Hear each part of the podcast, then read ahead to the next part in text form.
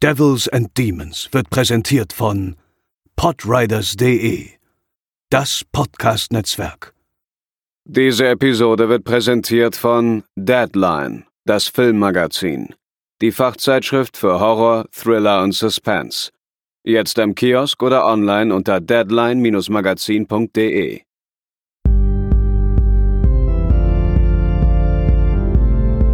They're coming to get you, Barbara. For you. Hallo und herzlich willkommen zur 303. Episode Devils and Demons. Ich bin Theresa und bei mir ist heute Pascal. Hallo. André lässt sich aus gesundheitlichen Gründen entschuldigen und Chris ist in Japan. Entsprechend wird er heute die Folge nicht moderieren. Und ja, jetzt kleiner Spoiler für die äh, Quiz-Weltmeisterschaft. Für alle, die sie noch nicht gehört haben, vielleicht kurz skippen. Die habe ich ja verloren, wie die meisten von euch wahrscheinlich wissen. Und da war ja praktisch ähm, ja meine Wettschuld, dass ich hier diese Folge dann moderieren muss oder darf, je nachdem, wie man es sieht. Ähm, ja, und ich glaube, das ist die erste richtige Hauptepisode ohne Chris. Kann das sein? Das ist zu 99,9 Prozent richtig. Ich, Ja. wenn, dann wäre es irgendetwas Obstruses, was mir jetzt gerade nicht einfällt, aber nee, ich bin mir sehr, sehr, sehr, sehr sicher. Ja, und jetzt wollen wir einfach mal schauen, wie das funktioniert, damit Chris vielleicht auch häufiger mal in den Urlaub fahren kann, ne? Und nicht Podcast. Einmal alle gebunden. sechs Jahre. Genau, einmal alle sechs Jahre darf Chris in den Urlaub fahren, ansonsten muss er podcasten, ne? Führt kein Weg dran vorbei. Nein, aber ich denke, wir werden das heute hinbekommen. Ähm, die Alt F4-Folgen funktionieren ja auch immer irgendwie ganz gut, von daher kriegen wir das schon hin. Ich denke auch. Pascal, du bist ja als Sieger der ganzen Geschichte hervorgegangen und hast du schon deinen Filmvorschlag eingereicht oder hast du schon so Ich habe ja meinen, also mh, ich weiß, welcher es sein soll. Mhm. Ähm, ich denke mal, es ist wahrscheinlich auch in Ordnung, wenn ich das hier an der Stelle sage. Ich meine, Chris ist nicht da, wer soll es mir verbieten? Das Ähm, stimmt, ich werde es nicht verbieten. genau. Aber das Ding ist, der Film ist halt leider einfach noch nicht da und ähm, ist aber theoretisch schon fertig. Und zwar haben wir hier auch schon mal vor einiger Zeit ähm, den äh, fantastischen Anthologiefilm Verotica von Glenn Danzig besprochen Geil, ja. der wirklich äh, höchst amüsant ist. Und äh, eben dieser, jetzt ja, komme ich natürlich gerade nicht auf den Namen des Films, müsste ich gerade nochmal googeln. Ähm, aber Glenn Danzig hatte noch einen zweiten Film gedreht, und zwar über äh, quasi ein Western mit Vampiren. Ähm, sehr leicht bekleideten Vampiren. Ähm, und der sieht halt auch schon ganz fantastisch aus. Und der ist abgedreht und der hat auch hier und da mal wohl eine kleine, ähm, so, ja, halt so Event-Kino-Vorführung in den USA bekommen. Aber der ist immer noch nicht irgendwo, also der wird ja auch nie in irgendeinen internationalen Kinostart erhalten, aber äh, eben halt auch noch nicht irgendwo auf Blu-ray, DVD oder auf irgendeinem Streaming-Service zu sehen und steht jetzt seit Jahren immer nur Coming Soon. Und naja, wenn immer dieses Coming Soon da mal eingetreten ist, würde ich dann ähm, quasi meinen Sieg einlösen wollen und dafür dann mit euch diesen Film besprechen. Was auch dann ja, ich weiß ja gar nicht, ob der auch so unterhaltsam ist, weil ich ihn ja auch noch nicht gesehen habe. Aber ich glaube, das wäre spannend. Ich glaube auch, dass das spannend wäre. Ähm, ich habe gerade kurz mal Wikipedia überflogen und habe Ah, das da jetzt danke. noch nicht gefunden. Ach so. Äh, aber ja, wenn er jetzt eh noch nicht draußen ist, dann bleibt es ja spannend, wann das dann passieren wird. Aber das ist schön, dass du irgendwas Trashiges, also wir wissen nicht, ob es trashig ist, aber wer Verotica Genau. gesehen hat, kann sich denken, dass es vermutlich ähm, qualitativ eher minderwertig sein wird. Der Film heißt The Death Rider in the House of Vampires. Aber eigentlich ist es auch schon eine gute Überleitung, so Vampire in der Wüste zu unserem heutigen Film, denn der ist, heißt From Dusk Till Dawn und da gibt es auch Vampire in der Wüste.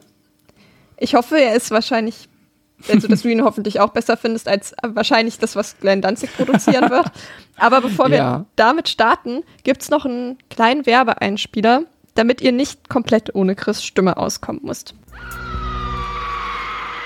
Konnichiwa aus Tokio, liebe Hörerinnen und Hörer, ich bin's, euer Chris. Ich bin zwar für die Folge leider nicht da, aber so ganz ohne mich geht's dann doch nicht. Wie einige von euch ja wissen, bin ich gerade auf Reisen in Japan und ja, gerade in so einem technisch entwickelten Land ist natürlich die Black Week beziehungsweise gerade der heutige Black Friday durchaus ein Thema, auch wenn es tatsächlich sehr lange gebraucht hat, bis die Schnäppchenwoche aus Amerika auch hier größere Beachtung gefunden hat. Ich bin auf jeden Fall ganz gespannt, ähm, was ich heute so erleben werde in der Stadt und ihr sollt natürlich auch nicht leer ausgehen. Ganz im Gegenteil. Ich bringe zwar jetzt nichts mit aus Japan, aber Unsere Partner von Holy haben aktuell ihre krasseste Aktion überhaupt am Laufen zur Black Week. Denn bis zum 28.11.2023 bekommen Holy Neulinge für unschlagbare 34,99, also mit fast 50% Rabatt, das Starter-Set Deluxe, das unter anderem alle drei erhältlichen Probierboxen enthält. Besser geht's eigentlich gar nicht für Starter im Holy Game. Außerdem gibt es mit Bubblegum Butterfly, Wildberry Wolf und Woodruff Wolf gleich drei brandneue limitierte Sorten. Ich bin da echt schon sehr drauf gespannt, wie die schmecken und vor allem auf letzteren, also auf Woodruff Wolf, ähm, bin ich besonders gespannt, weil ich schon ein kleiner Waldmeister-Liebhaber bin. Zudem hat Holy für euch noch ein Gewinnspiel am Start pro 10 Euro Einkaufswert und das ist stapelbar, sichert ihr euch je ein Ticket für eine Auslosung, bei der es unter anderem ein Squad-Mobil, fünf Playstations und zahlreiche, also PlayStation 5 natürlich, ne? Und zahlreiche Gutscheine zu gewinnen gibt. Also das ja, würde schon sagen, ist eine ganz gute Sache. Generell gibt es natürlich jetzt aktuell zur Black Week ganz viele stark reduzierte Sachen, auch für Bestandskunden. Und natürlich funktionieren auch unsere Codes weiterhin für euch. Devils 5 ähm, an der Kasse für 5 Euro Rabatt für Neukunden und Devils Demons für 10% Rabatt für Bestandskundinnen jeder Codeinsatz unterstützt letztendlich unseren Podcast, also gut für euch, gut für uns. Alle Infos dazu findet ihr nochmal in den Shownotes. Ich denke, ihr findet da was ja, und das soll es auch schon gewesen sein von mir. Sayonara und noch viel Spaß mit der restlichen Episode. Ja, wie gesagt, wir sprechen heute über From Dust Till Dawn. Ich denke, viele Leute haben diesen Film gesehen. Hast du ihn vorher auch schon gesehen? Ja, den habe ich schon einige Male gesehen, ja. Hm. Ich habe den, ich weiß gar nicht, ob ich ihn ein oder zweimal vorher gesehen habe da bin ich mir tatsächlich gar nicht mehr sicher, aber ich weiß auch, dass ich den vor gar nicht mal so langer Zeit sogar das erste Mal hm. gesehen habe und schon auch ein bisschen verwirrt war. Ähm, weil ich auch irgendwie keine, mehr hat der Film nicht so richtig was gesagt. Ich wusste nicht so recht, worum geht's da eigentlich und was dann da am Ende noch für einen Twist kommt, worauf das Ganze hinausläuft. Und war da schon auch eher ein bisschen überfordert mit, mit bei der Erstsichtung dann. Ja. Das kann ich mir gut vorstellen, ja. Ja. Es ist ein US-amerikanischer Film, der 1996 im Juli in den deutschen Kinos lief, in Amerika schon im Januar. Der hat mittlerweile eine 18er Freigabe und wurde 97 indiziert. Ähm, hatte davor auch schon eine 18er Freigabe und der ist jetzt seit 2017 runter vom Index. Man muss aber schon auch immer noch aufpassen, wenn man den irgendwie kauft, weil es gibt auch eine gekürzte 18er Fassung. Hm. Und es gibt auch halt eine 16er Fassung, deswegen könnte das eventuell verwirrend sein, dass es auch 18er Fassungen sind, die halt trotzdem noch gekürzt sind. Der ist aktuell bei Paramount Plus im Abo bei Prime und das ist nämlich auch gemein. Er ist auch im Arthouse-Channel bei Prime, aber da ist er gekürzt. Ist komplett bescheuert, also hm. muss, muss ich auch nicht verstehen. Deswegen passt da auf, auf jeden Fall. Ansonsten gibt es da DVD, Blu-ray, Mediabooks, das ist ja auch ein bekannter Film. Der geht 108 Minuten, hatte ein Budget von 19 Millionen Dollar und hat knapp 60 Millionen eingespielt. Auf Letterboxd eine Durchschnittswertung von 3,5 von 5, IMDb 7,2 von 10. Ja, und Gruselfaktor, also da bin ich jetzt tatsächlich ganz low mit einer 1 von 5 gegangen, weil ich den gar nicht gruselig finde. Ich finde, der hat am Anfang so ein paar spannende Momente, aber keine mm. gruseligen, oder? Nee, der, ähm, nee, das ist kein, äh, denke ich auch nicht, dass da irgendwo Grusel in dem Film steckt, wie man ihn jetzt klassischerweise so verorten würde. Da, ähm, Spannung ja und definitiv so eine gewisse, vielleicht so ein Unbehagen da drin, aber kein Grusel im klassischen Sinne. Mhm. Und bei Gewalt, also ich kann schon mal sagen, wir haben einen Kill-Count von, glaube ich, über 100 Person. also da sterben im Grunde genommen alle, die nicht bei drei auf dem Baum sind. Entsprechend ist der Gewaltgrad, ja, den würde ich, glaube ich, fast bei vier von fünf oder dreieinhalb von fünf einstufen. Da passiert schon echt viel und auch, es ist auch echt ein saftiger Film. Er ist, hat halt nicht so dieses, ja, ich, ist schwer einzuschätzen. Also wenn ich jetzt irgendwie an so einen 5 von 5 Gewaltfilm denke, da ist er dann doch irgendwie doch Mhm. entfernt von, aber weil er halt so eine humoristische Komponente hat, die das, glaube ich, so ein bisschen entschärft. Ich finde auch, das ist genau das, was du meinst, muss man irgendwie da mit erwähnen. Ist ja auch so ein bisschen im generell im Rodriguez slash Tarantino-Verse gibt's ja irgendwie immer oder oft genug immer so diese zwei Arten von Gewalt, ne? Wie auch bei irgendwie Django oder so, halt, wo du dann die ernste, wirklich bedrückende Gewalt hast und halt die Fansblätter ähm, witzig Gewalt. Und es ist halt hier die letztere in der Regel und da würde ich sagen, da geht er schon gut rein. Da wäre ich auch nur so bei einer dreieinhalb.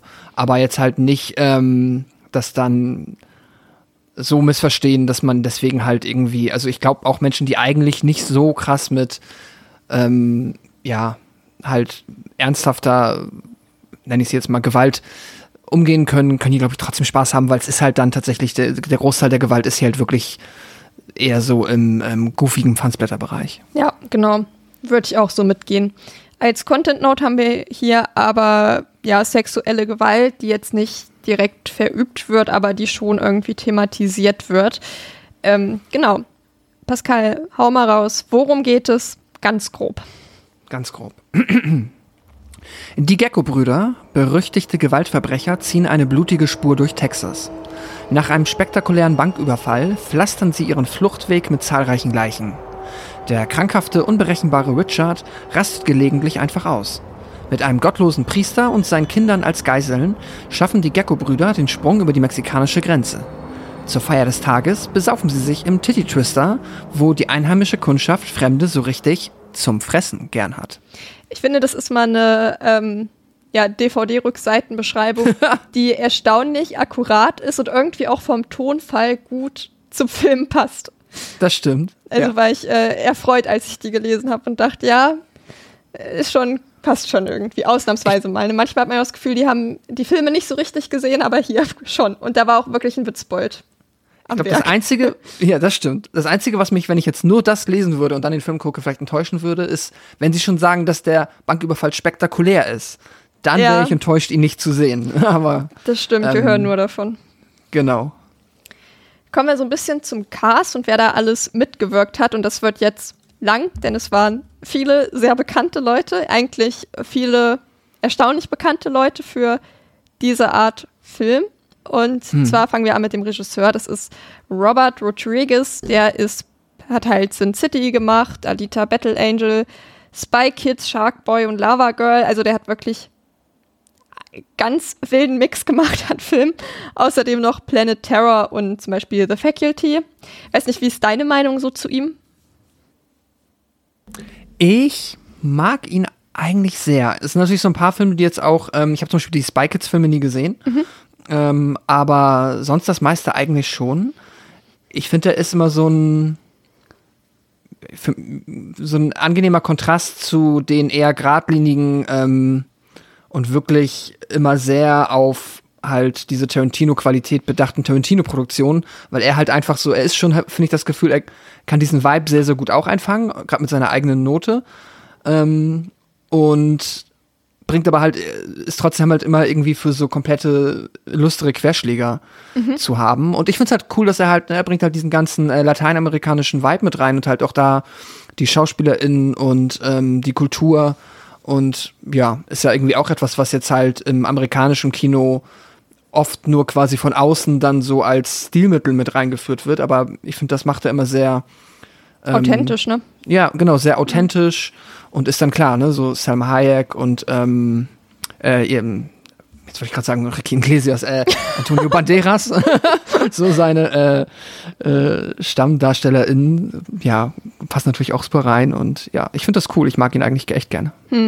Ich muss sagen, ich habe noch nicht so viele Filme von ihm gesehen. Ich habe Sin City geguckt, den ich sehr gern mag. Ich habe Planet Terror geguckt, den ich nicht schlecht finde. Ich, ich habe gar nicht mehr so viel Erinnerung an den. Ich habe das Gefühl, den habe ich besser in Erinnerung, als er tatsächlich ist. Und ich glaube, beim Rewatch würde der eher ein bisschen schwächeln. Und naja, Faculty mag ich ja gar nicht. Da habe ich ja auch schon mal im Discord auf, auf die Schnauze bekommen, sag ich mal. Oder sagen wir eher eins auf die Mütze, ne? War ja noch nett. Aber genau, deswegen bin ich so ach, weiß ich nicht, äh, tue ich mich so ein bisschen schwer, ihn so komplett. Also ich habe ihn Mhm. aber auch nicht so richtig auf dem Schirm irgendwie. Aber ich glaube, das liegt halt einfach daran, dass ich auch andere Filme von ihm halt noch nicht so gesehen habe. Ja. Als Hauptdarsteller haben wir hier George Clooney. Ähm, der spielt Seth Gecko. Der ist, ja, ähm, wahrscheinlich fast allen Leuten im Begriff. Und der ist ja eher so, hat ja wirklich eigentlich so von Horror zu Rom-Com alles gemacht, ist ja aber zu dem Zeitpunkt gerade eher als äh, Fernsehdoktor bekannt gewesen und ha- hatte schon auch das Bedürfnis, wohl aus dieser Rolle etwas auszubrechen und der Welt mal eine andere Seite von sich zu zeigen. Ich weiß nicht, wie gefällt er dir jetzt in der Rolle des Gangsters? Ich weiß noch, dass es halt, als ich ähm, den dann auch das erste Mal gesehen habe, ähm, mir, glaube ich, noch am Anfang mal so ein bisschen schwer gefallen ist. Ich war aber auch, also gar nicht mal, weil ich jetzt irgendwie so viel Emergency Room oder so geguckt hätte. aber ähm, trotzdem ist man halt, ne, war ja dann auch einfach ähm, schon Pop-Ikone in den 90ern und so bin ich dann ja auch aufgewachsen damit, dass äh, er quasi der, ähm, ja, halt, ähm, so er ist halt George Clooney. Genau, George Clooney ist. und ähm, deswegen weiß ich noch, dass ich am Anfang, glaube ich, ein bisschen damit gefremdelt hat. Und, aber das ist halt, es gibt ja immer diese Momente, wenn du halt DarstellerInnen hast, die irgendwie halt so das eine Mal, um, um es mehr oder weniger zu beweisen, eine Rolle spielen, die halt so überhaupt nicht ihr Typecasting ist. Und das ist hier, finde ich, halt auch der Fall. Und wenn es dann richtig klappt, dann hat das irgendwie nochmal so, finde ich, was besonders Cooles irgendwie. Weil das dann auch gleich nochmal zeigt, ah, toll, der die Person kann irgendwie noch viel mehr als nur, ähm, ja, halt irgendwie dem Typecast entsprechen. Und so funktioniert es hier für mich mit ihm auch. Ähm, ich weiß nicht, ob, ich kann mir auch gut vorstellen, dass viele andere Darsteller da seine Rolle hätten ausfüllen können. Ähm, aber so diesen Mix aus abgeklärt, gleichzeitig aber auch ein bisschen unberechenbar in gewissen Momenten, sehr verletzlicher Stolz und ähm, aber auch kaltblütig, so finde ich, macht er super und hat dann auch gerade halt in der ersten Hälfte in den richtigen Momenten schon so ein bisschen, kann so ein bisschen angsteinflößend sein. Doch, klappt für mich gut. Weiß nicht, wie es bei dir ist. Ja, doch auch. Und ich muss auch sagen, er hat auch so, er bringt auch so schon ein bisschen die Hotness da rein, die es irgendwie braucht Ja. für so einen Gangsterfilm, weil nichts gegen Quentin Tarantino, aber ich finde, er bringt sie nicht so rein und ich finde, es passt dann doch auch gut zu seinem Charakter irgendwie, dass er optisch doch auch schon, finde ich, in dem Film was hermacht. Ähm, und ich habe ihm das halt auch abgekauft. Also ich fand jetzt auch nicht, dass er da komplett verloren gewirkt hat. Ich finde, er hat halt da einfach so ein sehr vielseitiges Gesicht, glaube ich, was man auf viele unterschiedliche Arten einsetzen kann. Und das hat er echt richtig gut gemacht. Und ich finde schon auch irgendwie George Clooney, mir ist jetzt halt aufgefallen, ich habe, glaube ich, bewusst außer From Dust to Dawn keinen Film mit George Clooney gesehen. Ich habe im Physikunterricht mal Oh. Gravity geguckt.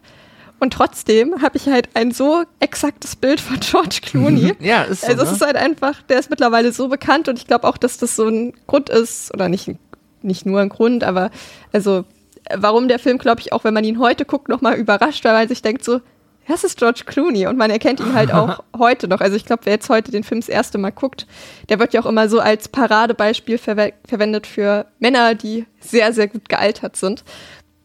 Ja. Aber kommen wir Ja. zu.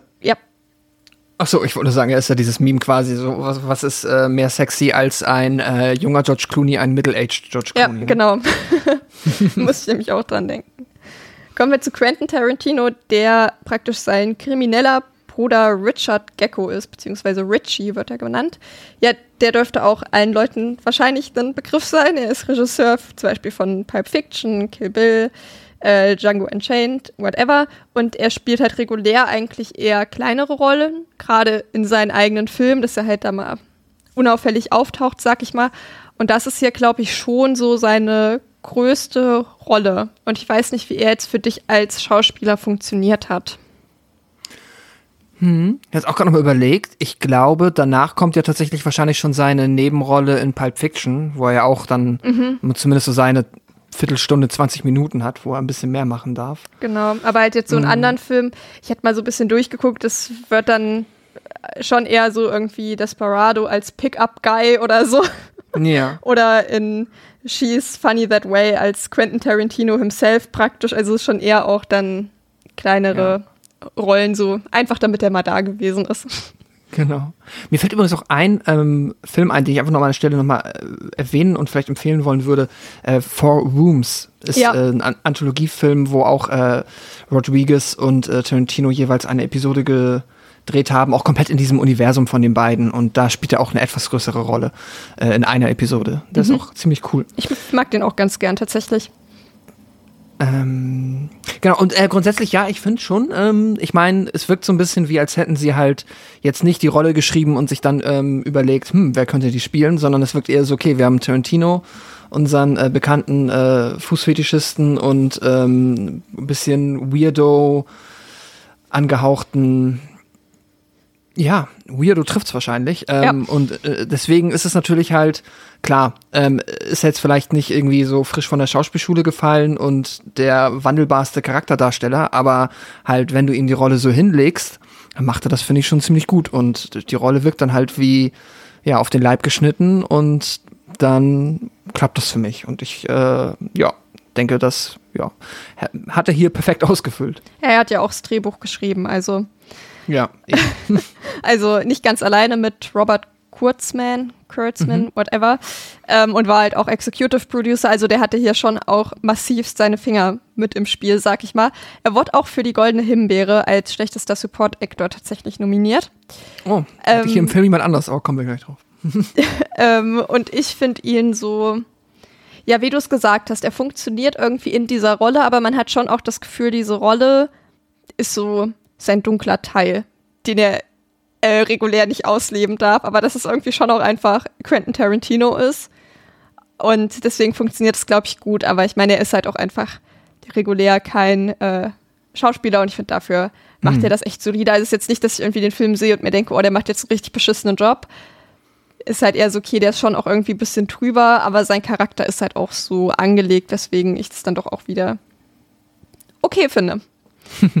Weiter geht's mit Harvey Keitel, der ist praktisch der Priester Jacob Fuller, der mit seiner kompletten Familie gekidnappt wird, äh, bekannt aus Taxi Driver und Reservoir Dogs, also auch, ähm, ja, Quentin Tarantino Stammbesetzung im Grunde genommen. Und noch Juliette Lewis als Kate Fuller, die die Tochter ist. Die hat zum Beispiel noch in Natural Born Killers mitgespielt und ähm, ja, waren sie, eigentlich sollte ihre Rolle deutlich kleiner angelegt sein, aber nachdem sie sie gecastet haben, womit sie nicht gerechnet haben, dass das funktioniert, ähm, haben sie sie dann doch noch mal ein bisschen größer gemacht, was uns zu der Frage führt, zu dem Bruder, den es noch gibt, Scott Fuller, ähm, ähm, gespielt von Ernest Liu.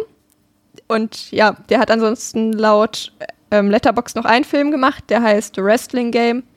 Und den kennt halt niemand. Und jetzt ist die Frage, was, warum haben sie ihn gecast und was ist mit ihm passiert? Niemand weiß es.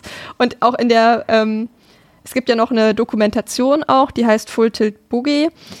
Da kommt, ja- wird er überhaupt nicht namentlich erwähnt, auch nur, der ist auch nirgendwo zu sehen. Und im Audiokommentar haben sie total viel über Juliette Lewis geredet, aber über den redet auch einfach niemand, so als wäre der damals schon komplett egal gewesen. Man fragt sich schon, was macht der in diesem Film? Ja, es ist, es ist schräg, ne? Ich weiß auch nicht, ob, also, jetzt überhaupt nicht irgendwie persönlich gemeint und äh, unter Umständen, ich kenne ihn nicht, ein netter Mensch, äh, vielleicht auch nicht, aber wer weiß das schon, ähm, aber es wirkt auf mich fast so ein bisschen wie, da ist vielleicht das Castinggeld ausgegangen, weil, ähm, ja, bei äh, aller Diplomatie ist es halt leider auch meiner Meinung nach eine sehr ich meine, er spielt mit Harvey Keitel und halt, das ist dann halt auch natürlich, da ist irgendwie auch dann der Kontrast einfach so offensichtlich. Aber wenn die beide da in dem Auto sitzen und mit sich miteinander unterhalten, dann fühlt sich das halt an, als ob da halt ein, ja, wirklich über allem erhabener Schauspieler sich mit einem, ja, jemandem Halt mit einem 14-Jährigen unterhält. ja, und der ist aber, ne, es gibt ja so viele tolle Kinderdarsteller und Jugenddarstellerinnen, aber ich, er ist einfach nicht gut. Und er spielt halt in dem Film leider einfach wirklich, wirklich nicht gut. Also äh, da kommen wenig Emotionen irgendwie äh, übers Gesicht und das ist echt richtig seltsam. Ähm, ist mir jetzt diesmal nochmal extrem aufgefallen, dass er so komplett lost in dem Film wirkt und dafür dann irgendwie doch ein bisschen zu viel Screentime bekommen hat und auch ein bisschen zu viel zu tun. Ähm, Ah, Ja, krass, keine das habe ich gar nicht so wahrgenommen. Ich hatte eher das Gefühl, man hätte aus ihm vielleicht auch drehbuchtechnisch noch mehr rausholen können, weil ich finde, man bemerkt schon auch krass den Unterschied, wie viel Juliette Lewis Mhm. machen kann. Dass er halt wirklich so den könntest du halt auch aus dem Film rausschneiden. Ja. Und es würde halt keinen Unterschied machen, wo man sich schon auch fragt, so ja, ist er jetzt halt irgendwie äh, für den einen Gag, den es da dann gibt äh, im Film, damit sie den machen konnten, warum, warum ist der da? Ja. Ja, ich meine auch mit zu viel, also klingt halt so blöd, aber er wirkt halt echt eher wie so ein, ähm, Er wirkt halt überflüssig einfach. ja, ich. genau. Und hat dann aber halt hier doch seine drei, vier Dialoge, die er dann da ausführt und ja, da fällt es dann halt auf, dass er das zumindest, zumindest zu diesem Zeitpunkt an dieser Stelle nicht so gut gemacht hat. Ich kann mir auch vorstellen, dass das wahrscheinlich dann äh, später allen Menschen, die dann am Film beteiligt waren, bewusst war und er vielleicht auch deshalb einfach dann nicht mehr so viel Erwähnung in äh, ja, Dokumentation etc. Ja. bekommen hat. Vermutlich. In Nebenrollen gibt es dann noch Tom Savini, also der Special Effect Artist Master himself praktisch, hat aber nicht die Special Effects gemacht. Dann noch Salma Hayek und Danny, jetzt verplamiere ich wahrscheinlich Trejo oder ich kann. Trejo. Trejo. Es tut mir leid, ich kann das wirklich. Alles gut. Aber wir wissen alle, wer gemeint ist, glaube ich. Also wir haben hier wirklich einen sehr namhaften Cast und ich kann ähm, ja jetzt nochmal vorab schon auch die das Making of, wie gesagt, Full Tit Boogie heißt das, empfehlen. Mm, Ist bei mir mit auf der DVD drauf. Da gibt es eine komplette Sonderscheibe nochmal, ist eigentlich ganz cool. Und die gibt es aber auch auf YouTube einfach zu sehen und ich empfehle die auch dort zu gucken mit Untertiteln, denn ich muss sagen, das ist sehr schlecht abgemixt und ich habe nur die Hälfte verstanden, deswegen, weswegen wir auch jetzt nicht ganz im Detail darauf eingehen werden. Aber ich fand es eigentlich sehr interessant, weil sie halt aus so einer anderen Perspektive mal gemacht ist. Also es geht viel auch um, ich sag mal, die kleinen Leute, die dort am Dreh beteiligt waren. Also irgendwie auch mal die Assistentin von George Clooney oder der Typ, der irgendwie da, also irgendwelche Fahrer von irgendwelchen Autos. Und das ist halt irgendwie mal so eine komplett andere POV. Es wird, Quentin Tarantino kommt relativ viel zu Wort, was nicht vorteilhaft für ihn ist, weil ich, äh, bevor ich jetzt irgendwie wieder von irgendwelchen Filmbros Ärger bekomme, ich mag seine Filme prinzipiell alle sehr gerne, aber ich finde ihn als Mensch schon auch unsympathisch und gerade in den letzten Jahren ist er einfach so richtig zum Boomer mutiert, der sich über alles Moderne aufregt und ich finde es ein bisschen, denke manchmal, ja, ach Quentin, vielleicht, vielleicht mal deine Meinung, ähm, ja, bisschen zurückhalten, weil ich es dann doch eher sehr aus der Zeit gefallen finde, manchmal. Und oh, den fand ich hier schon auch echt grenzwertig. Ähm, äh, zum einen geht es da halt viel um so eine Streikgeschichte, weil sie halt mit einem praktisch nicht in der Gewerkschaft, also der, die Crew war nicht in der Gewerkschaft, aber dann gab es halt trotzdem irgendwie Stress und Bezahlungsärger und die komplette Crew war eigentlich hat halt gar keinen Bock drauf und ja, zum Teil dann irgendwie aber auch schon, aber es gab da halt einfach so viel Gewerkschaftsärger und da hat er sich auch sehr Mhm. negativ über Gewerkschaften geäußert. So, ich weiß jetzt nicht, wie reich er äh, 1996 schon war, aber dachte ich mir so, okay, ja gut, aber Quentin, du arbeitest wahrscheinlich hier auch nicht für Mindestlohn 14 Stunden am Tag. Du kriegst wahrscheinlich schon ein paar Euronen mehr. Also ähm, Gewerkschaft gibt's auch nicht für Leute wie dich so. Und das fand ich ein bisschen unsympathisch und das kommt da halt auch noch mal raus und das fand ich eigentlich sehr interessant. Wie gesagt, ich wünschte, ich hätte noch ein bisschen mehr verstanden. Die geht aber auch anderthalb Stunden. Deswegen wollte ich sie jetzt auch nicht noch mal gucken mit Untertiteln, weil auf der Scheibe gibt sie nicht mit Untertiteln. Allgemein fand ich das auch ja interessant, weil die Doku ist auch von einer Frau gemacht und ich finde schon auch, dass die männlichen Darsteller nicht so gut dabei wegkommen. Also es gibt ganz am Anfang auch eine Szene, wo zum Beispiel, also wo halt George Clooney und Quentin halt ja zum Set laufen und da kommt irgendwie halt ein Fan und ähm, ja, irgendwie vorher einen Typ, den weist er halt übel ab, also George Clooney und das Mädel, das nimmt dann auch so hoch und krapscht dir so ein bisschen am Arsch rum, das ist richtig unangenehm einfach. Und ja, das war interessant und hat jetzt zwar nicht dazu beigetragen, dass ich den Film besser fand, eher, dass ich so ein bisschen, ja, dass meine Sympathie gegenüber den Menschen ein bisschen äh, gesunken ist, aber ich, genau, ist ja irgendwie auch mal eine interessante Perspektive. Und ein bisschen Einsicht so in die Special Effects und so gibt es natürlich auch.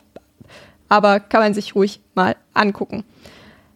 Aber ich würde sagen, wir starten jetzt in den Film rein und zwar in die Eröffnungssequenz praktisch. Ja. Äh, Die Gangsterbrüder Richard und Seth Gecko sind nach einem Gefängnisausbruch und Bankraub auf der Flucht vor den Gesetzeshütern. In einem Schnapsladen in der Wüste unterhalten sich Texas Ranger Earl und der Ladenbesitzer Pete, bis Earl kurz auf die Toilette verschwindet. Richie, der sich mit seinem Bruder Seth und zwei Geiseln auch im Laden befindet, verliert daraufhin die Fassung, da er befürchtet, dass Pete dem Ranger ein Zeichen gegeben habe, dass die beiden Straftäter auch vor Ort seien. Die Situation läuft aus dem Ruder und es kommt zu einer Schießerei, in der Pete und der Ranger sterben und die Geiseln entkommen können. Diese Szene geht ganz elf Minuten, also das ist praktisch die Opening-Sequenz bis zu den Credits. Und ja, ich finde, die ist schon auch einfach sehr, sehr cool, weil am Anfang weiß man gar nicht, dass die beiden Brüder auch dort sind und man hat halt auch keine Ahnung, worauf das hinausläuft. Also man ist einfach nur denkt, okay, warum unterhalten sich diese beiden Männer komplett edgelordig und drüber, was stimmt mit denen nicht? Und dann erst halt als der, äh, als Earl aufs Klo geht und dann auf einmal sehen wir, dass die beiden mit ihren Waffen rauskommen und die Stimmung eigentlich total geladen ist. Ich finde, das war schon echt krass inszeniert und hat für mich richtig gut funktioniert, weil ich das nicht habe Mhm. kommen sehen, dass das so ist. Ja, ich äh, lieb, unterschreibe genau das, was du gesagt hast. Ich liebe die Szene auch sehr. Äh, ist halt für mich dann wieder so ein Paradebeispiel für halt, ja, was du halt, vielleicht noch eher in einem Tarantino, aber halt generell halt etwas, was, eine Szene, die halt einfach wie so, ja, die halt in so einem Film von den beiden mit drin sein muss. So, du, du hast irgendwie, du guckst dir das zehn Minuten an, hast da eigentlich nur so einen Dialog, der halt wirklich über Nichtigkeiten dann ähm, und äh, politisch inkorrekte Themen halt, wie sie halt da so vom Leder lassen, über den ähm, Menschen mit Down-Syndrom, der jetzt da irgendwie Essen ausgibt und deswegen das Essen irgendwie immer alle krank macht und ähm, halt so ein, ja, keine Ahnung, wie der Dialog am Anfang von, ähm, ah, naja, eigentlich jedem Tarantino-Film, aber das fällt mir gerade der andere mit Harvey Keitel nicht ein. Äh, du Reservoir hast es Dogs? eben erwähnt. Ja, genau, danke. Ähm, ist halt diese Kunst, dass du halt so ein ähm, vergleichsweise für den Film irrelevanten Dialog hast und ähm, es macht trotzdem Spaß zuzugucken, weil ich finde, die beiden Darsteller machen es äh, klasse, die sind irgendwie jetzt natürlich in ihrer Art und Weise sehr unterschiedlich, aber du bekommst direkt diesen Vibe, wie es in so einer texanischen Kleinstadt, in so einem Kiosk irgendwo an der Landstraße wahrscheinlich einfach sich anfühlen muss. Und das liebe ich so, wenn du dann richtig direkt immersiv da drin bist und ich habe direkt das Gefühl, okay, ja, ich, ich spüre genau, das ist authent oder ich weiß es ja nicht, ich war ehrlicherweise noch nicht in Texas, aber ich bilde mir ein, das ist so eine äh, muss die äh, authentische Texas-Erfahrung in den äh, 90ern gewesen sein. Ähm, genau so funktionierten die Leute da und das macht da richtig, richtig Spaß und endet dann in einem coolen Shootout. Also hat dann direkt am Anfang erstmal schon mal eine Action-Note mit drin. Das ist geil. Ähm, ist eine klasse, finde ich auch einfach eine richtig gute Idee, so halt unsere Figuren, also die beiden äh, ja, Gecko-Brüder zu etablieren. Ich mag auch das, wenn du am Anfang, wenn dann ähm, Earl quasi das Auto verlässt und reingeht und du hörst den Polizeifunk so ein bisschen mit. Oder ist das Radio? Ich weiß es nicht ganz. Aber auf jeden Fall wird das schon, wenn man genau hinhört, hörst du schon, dass äh, da über die beiden gesprochen wird und dass die gerade äh, auf der Flucht sind. Finde ich auch ein ganz nettes Detail, dass da dann noch mit drin ist. Ja, ist eine tolle Szene. Ich mag das. Ja, auch, dass dann irgendwie der Cop halt auch schon im Dienst Whisky trinkt und so, da wird sich Ja. halt an nichts gehalten. Und es ist schon so das Bild, was man auch von sowas hat. Also ich dachte mir auch so, ja, so mäßig, so seht ihr auch aus. Ja, ist doch die beste Dialoglinie einfach, wenn er sagt, ähm, er ist ja immer dann diese, ähm, also äh, hier Pete ist dann, wie heißen die? Burritos oder so? Keine Ahnung. Ähm, und dann sagt er so, ah Mann, kannst du nicht immer dieses Mikrowellenfraß essen, das ist so ungesund, das bringt dich schneller um als äh, eine Pistolenkugel. Äh, gib mir mal eine Flasche Whisky. ja. das ist auch so, okay, Ja. alles klar. ja, ist es halt, aber ja. Das ist schon, ist schon echt eine richtig gute Szene. Und ich finde halt auch cool, dass jetzt dann auch direkt am Anfang mit Blut und Effekten im Grunde genommen nicht gespart wurde. Mhm. Weil ich finde, es ist dann schon, wenn die beiden Brüder dann auftreten, ist es schon auch eine sehr spannungsgeladene Szene.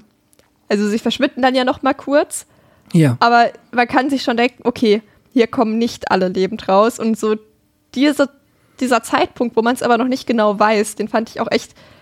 Also da kann man so die Anspannung schon auch spüren. Und dann, als es dann ja losgeht mit dem, ähm, ja, also es wird ja auch nicht nur, ja doch primär eigentlich geschossen, aber Richie bekommt dann zum Beispiel ein Loch in die Hand geschossen von Pete, was auch ähm, ja den ganzen Film über noch irgendwie ein bisschen so ein Thema ist, dass er halt dieses Loch in der Hand hat.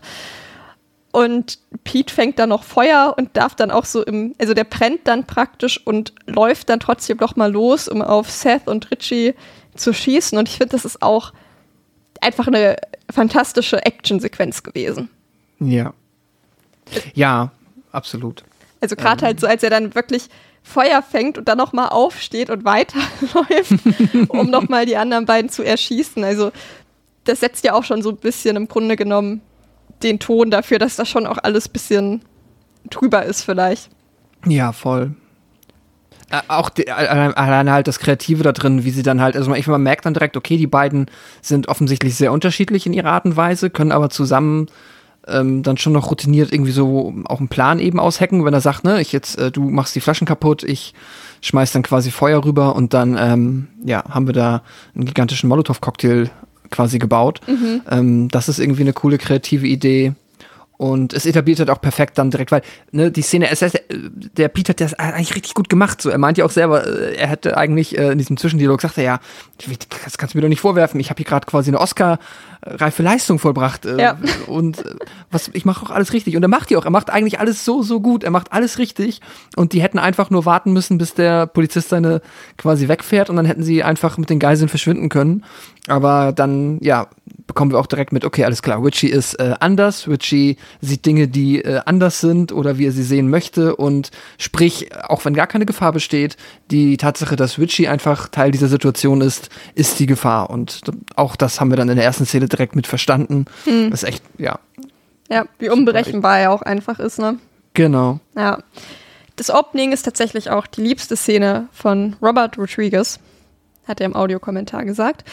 Und ähm, die sollte halt auch so ein bisschen den Anschein erwecken, dass eigentlich vielleicht am Anfang, also dass man denkt, dass der, der Polizist die Hauptfigur ist. Weiß ich nicht. Ich glaube dafür, also ob das bei mir so funktioniert hat, ich glaube, dafür konnte ich so diesen ganzen Anfang, also so die, gerade jetzt geht ja eher so um die ersten ein, zwei Minuten, viel zu wenig einschätzen, als dass ich das daran hätte festmachen können. Also ob die Mission glückt, das weiß ich nicht so ganz, aber es spielt im Grunde genommen ja auch keine Rolle. Es wäre ja eh nur eine sehr kurze falsche Fährte, weil es dann ja doch wirklich ja. auch weitergeht. Es geht weiter und zwar sind wir jetzt ah. im Motel. okay. Mit einer Geisel, der Bankangestellten Gloria im Kofferraum, fahren die Brüder in ein Motel. Seth lässt Richie kurz mit der Geisel allein, nur um beim Wiederkommen festzustellen, dass er diese ermordet hat. Zeitgleich wird Familie Fuller eingeführt. Der Vater Jacob, bis zum Tod seiner Frau Priester gewesen, seither, seither habe er seinen Glauben an Gott und dessen Kraft hinterfragt und sich vorerst aus der geistlichen Arbeit zurückgezogen. Außerdem sind seine jugendlichen Kinder Kate und Scott dabei. Die Familie beschließt im gleichen Motel wie die Gecko-Brüder unterzukommen und machen schnell mit ihnen Bekanntschaft. Die Brüder brauchen eine unauffällige Familie, die sie über die Grenze nach Mexiko schmuggeln können. Ja, während Seth nur, sag ich mal, der Räuber ist, ist Richie halt Sexualstraftäter. Das äh, bekommen wir hier jetzt halt mit.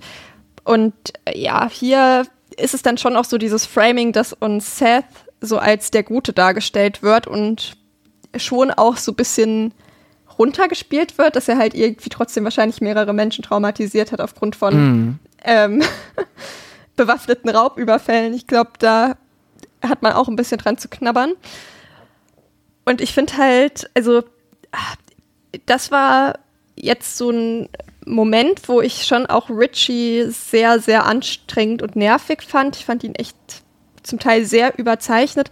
Also er fragt dann auch zum Beispiel als allererstes, als sie dann halt im Motel sind, ob es auch einen Porno-Channel gibt und man denkt sich so, oh, ja, okay, wir haben es verstanden. so, es ist ein unangenehmer Typ und er war halt, also mhm. im Grunde genommen haben sie damit ja das erreicht, was sie erreichen wollten, aber ja, ich fand ihn schon manchmal ein bisschen zu trüber dann. Hm.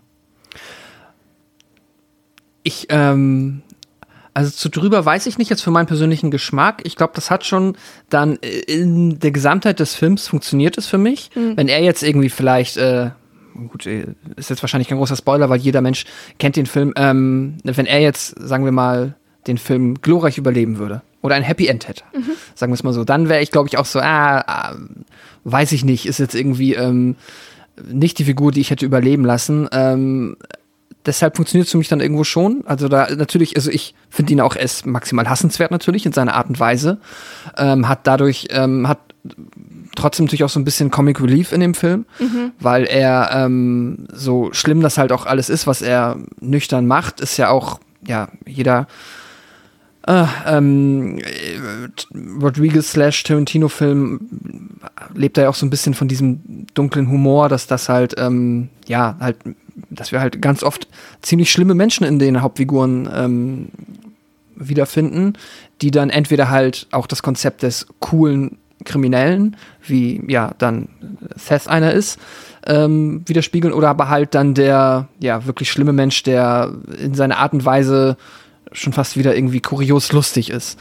Ähm, das äh, funktioniert, wenn man, aber ich kann verstehen, wenn man es ein bisschen, wenn man es nicht mag und auch wenn man sagt, das ist mindestens nicht gut gealtert oder war nie lustig, kann ich auch komplett nachvollziehen. Ähm, ja, aber wenn man das, damit um kann, dann funktioniert es halt meiner Meinung nach sehr gut.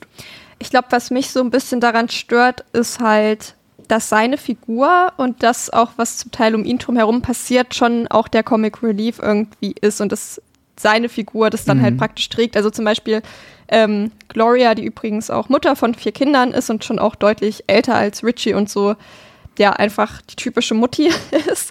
Ähm, sie ist dann ja allein mit äh, Richie in dem Raum und dann sagt er auch zu ihr so, oh ja, dass sie doch bitte die Schuhe ausziehen solle und das ist ja schon auch, es soll ja schon auch lustig sein irgendwie, dass er da jetzt allein mit dieser Frau ist Ja. und, und dann gleichzeitig äh, wissen wir ja auch, dass sie kurz danach tot ist und ich glaube, so diese Combo ist für mich manchmal, also äh, hat für mich nicht so gut funktioniert. Aber die Szene, wo Richie dann praktisch wieder reinkommt und sieht, dass Gloria ermordet wurde von Richie, die fand ich wiederum richtig klasse. Denn ähm, ist halt so, dass immer für einen Bruchteil der Sekunde so ganz kurz ein Bild eingeblendet wird, wo man dann halt praktisch den Tatort sieht, sag ich mal. Also, und wenn man den Film halt anhält, sieht man halt auch, dass eigentlich das, was man sieht, gar nicht mal so schlimm ist. Also zum Beispiel sieht man dann so ihren blutigen Arm oder ein blutiges Telefon.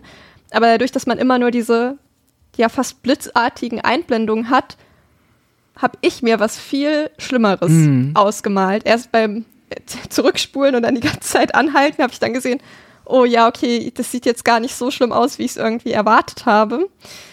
Und ja, mit damit so zu spielen, das fand ich schon echt eine richtig coole Szene. Ja. Ja, voll. Und da funktioniert für mich der Comic Relief halt auch gut, wenn es immer um diese Interaktion zwischen den beiden halt geht. Wenn du halt immer Seth, Seth oh Gott, es ist Es ist kein ein einfacher Name. Name. Ja, das TH ist an der Stelle ähm, nicht, äh, nicht einfach.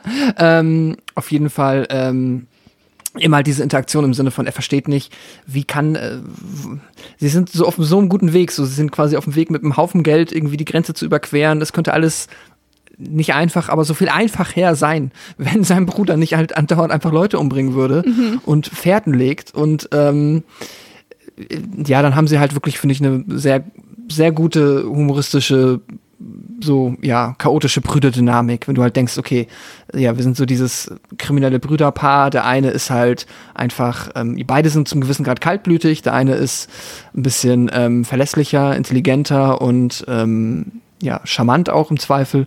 Und der andere ist halt, ähm, ja, ein bisschen halt äh, so crazy unterwegs. Und das in der Kombination, immer wenn die dann ihre Momente haben, dann äh, ist es schon sehr witzig und das funktioniert dann, finde ich, sehr gut. Und trotzdem kann Seth ja auch gar nicht im Grunde genommen seinen Bruder einschätzen, weil er kommt dann ja auch wieder und ist halt so mäßig so, was zur Hölle, warum hast du sie umgebracht? Äh, Wo ich mir gedacht habe, ja, okay, eigentlich hat mich das jetzt nicht so doll gewundert, dass er sie umgebracht hat. Also- was, was erwartest du, wenn du diesen Ja, Mann mit einer Person allein in einem Raum lässt? Gerade mit der, ich, es wird im Grunde genommen offen gelassen, ob Richie Gloria vergewaltigt hat. Aber wir erfahren halt kurz vorher, dass er auch Sexualstraftäter ist. Entsprechend finde ich das schon auch riskant, wenn man, weil er halt auch betont, so ja, ich bin ja nur Bankräuber, ich bin kein Vergewaltiger, dass er dann seinen Bruder mit einer Frau alleine lässt. Ähm, ja, das stimmt. Also das ist äh, durchaus naiv. Äh, ich weiß auch nicht, ich glaube, der Film, äh, man soll so, glaube ich, so ein bisschen mitbekommen, dass die halt auch wahrscheinlich länger irgendwie nicht mehr zusammen waren, weil ja Seth im Gefängnis war, mhm. wo ihn äh, Richie irgendwie befreit hat. Vielleicht ist das jetzt auch quasi wieder so das äh, neue Kennenlernen der beiden. Ja, gut, dass man, könnte ähm, sein. Aber trotzdem, klar, äh, also das war jetzt schon spätestens nach der ähm, Szene da in dem ähm, Kiosk oder in der Tankstelle vielmehr, äh, hätte ihm bewusst sein können, dass sein Bruder vielleicht, äh, ja, nicht so berechenbar ist. Aber gut, was, wahrscheinlich hat er nicht so viele Optionen. Die andere Option wäre gewesen, dass er ihn hätte losschicken äh, müssen, ja. die Umgebung auszukundschaften. Deswegen. Ja, das ja. hätte wahrscheinlich auch nicht funktioniert. Genau. Das stimmt. Ja, eigentlich ist er einfach kein guter Partner für solche Sachen, glaube ich. Ja. Aber kommen wir mal zu ähm, einer etwas friedlicheren Familie, und zwar Familie Fuller. Ich weiß nicht, wie war so dein erster Eindruck von der Familie? Die kommen ja wirklich in so einem großen Camper vorgefahren. Wie fandest du die so? Also ähm, grundsätzlich finde ich die, ich mag, dass die halt, ähm, ich mag grundsätzlich, dass die Familie so viel, hm, ähm, naja, dass die halt nicht einfach, dass es jetzt, sagen wir mal, nicht irgendwie äh, Vater, Mutter und dann die beiden Kids sind, sondern dass die halt auch schon ein bisschen Konflikt mitbringen, dass die Familie auch jetzt nicht nur dafür da ist, halt, ähm, ja, die hätte halt auch viel flacher geschrieben sein können. Also da mhm. hätte man jetzt nicht noch die Nummer mit der Mutter reinbringen müssen, mit dem, ähm, mit dem Vater von Harvey Keitel gespielt, der dann halt äh, mehr oder weniger den Glauben verliert oder halt nicht mehr jetzt sein Amt ausüben kann. Da ist äh, vergleichsweise viel Drama in dieser kleinen Familie, dass es vielleicht nicht unbedingt gebraucht hätte oder nicht jeder nicht in jedem anderen Film so viel Tiefe bekommen hätte. Und ich finde es aber richtig gut, dass man da halt auch, ähm, ja, dann in diesen Familienmomenten sich dann, so zumindest ging es mir so, ziemlich schnell mit der Familie anfreunden konnte. Und ich hatte dann schon, auch wenn ich, wie gesagt, die schauspielerische, schauspielerische Leistung ähm, von Ernest ähm, da ähm, die war halt irgendwie wirklich nicht da, ähm, äh, hat das trotzdem für mich in der Summe gut funktioniert. Und Harvey Keitel macht mir halt persönlich eh immer Spaß. Mhm. Gerade ihn auch mal einfach in der äh, netten, lieben Rolle zu sehen, ist irgendwie cool. Und ja, das doch, das äh, ist toll und ähm, ich mag ihn halt wirklich vor allem auch äh, die Figur von ihm sehr, weil er dieses ähm, es hat dann so einen Anker, den man sich festhalten kann, weil er ist jetzt halt wirklich ein, einfach ein guter Typ und wird dann halt für seine Kinder alles machen, ist aber auch an so einer halbwegs aussichtslosen Situation und dann aber auch cool genug, da ähm, mit einem kühlen Kopf halbwegs durchzukommen. Ja, ja, ich finde also gerade ihn als Vater schon, also einfach wirklich fantastisch und ich finde, der ist auch echt gut besetzt, weil er hat schon auch sowas mhm. Liebes, Knuddeliges irgendwie. Er mhm. sieht an sich nicht bedrohlich aus, aber er hat trotzdem so dieses, dass er irgendwie ein bisschen badass ist im Hintergrund, mhm, ja. sodass man ihm das dann halt auch später irgendwie abkauft oder auch einfach, glaube ich, also ich glaube, so diese Charakterentwicklung, die er ja auch noch bekommt, dass er dann ja am, am Ende auch ähm, zum Killer wird, im Grunde genommen, zur Killermaschine, dass man die ihm abkaufen kann, weil er eben schon einiges im Leben durchgemacht hat mit ja. dem Verlust seiner Frau und das, glaube ich, deswegen war das schon hilfreich, weil sonst kann ich mir vorstellen, wer uns am Ende beschwert, so, äh, das ergibt überhaupt gar keinen Sinn, wann soll denn das passiert sein? Und deswegen finde ich gerade ihn besonders rund. Und ja, Scott, der existiert halt. Und ja, Kate, die wirkt halt einfach so, schon auch irgendwie wie so eine klassische Teenagerin, schon auch so ein bisschen mhm. skeptisch, so ein bisschen cocky auch, aber trotzdem liebenswert und eigentlich mag sie ihre Familie auch. Und das ist halt auch so was, dass man im Großen und Ganzen das Gefühl hat, okay, die mögen einander und die wollen nicht, dass was Schlimmes passiert. Es gibt da kein künstliches Rumgezanke zwischen äh, ja. Scott und ihr und das finde ich schon auch einfach angenehm. Die sind einfach wirklich angenehm und denen wünscht man halt auch wirklich nichts Schlechtes. Ja, ja, das stimmt. Ich mag auch, ist mir gerade mal so aufgefallen, halt, dass die halt auch irgendwie, das ist halt, soll ja wirklich so ein bisschen auch so die Spießerfamilie per se sein, natürlich halt sehr religiöses Haus und natürlich in so einem Film, wo es und auch in so einem Filmemacher-Universum, wo es ja immer zum Großteil irgendwie halt um Kriminelle geht, ähm, die dann in Anführungszeichen die coolen Rollen bekommen, ist halt hier diese Spießerfamilie, aber die Figuren sind trotz äh, da, aber die Figuren sind trotzdem in ihrem Universum irgendwie cool, weil ne, auch dann eine Kate dann irgendwie ähm, ja halt auch dann, der fällt dann irgendwie, kommen wir gleich zu, ähm, spontan ein, wie sie die Situation irgendwie auflösen kann, dass jetzt nichts kaputt geht und die fangen auch nicht direkt an, irgendwie ähm, in Tränen auszubrechen, wenn sie da dann mit, der, mit den Waffen bedroht werden, sondern bleiben cool, nüchtern und die dürfen halt, obwohl sie halt eigentlich die Spießerfamilie sind in dem Universum, trotzdem ja einfach cool sein und das hm. mag ich auch sehr. Er ist halt nicht so schwarz-weiß einfach so. Man kann genau. vielleicht auch gut bürgerlich sein und trotzdem ähm, ja. nicht ganz so verklemmt. genau. Ja. Und ich glaube, deswegen sind sie halt auch so realistisch, weil das ja auch das ist, was man im Grunde genommen, auch wenn man sich, ähm, ich sag jetzt mal, also es gibt ja auch so Leute irgendwie im Freundeskreis, wo man auf den ersten Blick vielleicht gedacht hat, ach ja, bei denen ist alles gut zu Hause. Und dann lernt man irgendwie die Familie kennen und dann denkt man sich, okay, hier ist überhaupt nichts gut. Und ich glaube, ich kenne fast keine Familie, wo ich sagen würde, da ist alles gut. Und mm. das halt irgendwie auch zu zeigen, so ja, okay, nur weil da, ähm, nur weil da halt von außen das eigentlich ganz gut aussieht, alles heißt es nicht, dass die auch so die perfekte Familie sind und dass da nichts Schlimmes passiert ist. Und das finde ich einfach cooles Writing, wo du schon gesagt hast, das hätte nicht so gut sein müssen. Ja. und deswegen finde ich sehr schön. Wir bekommen dann auch noch mal eine Einsicht in Richies Kopf, der sich halt praktisch einbildet, dass Kate ihn nach Sex fragt. Und da war ich so ein bisschen, hm, wieso? Also ich weiß aus dem Audiokommentar, dass Quentin Tarantino den spontanen Einfall hatte und sehr stolz drauf war.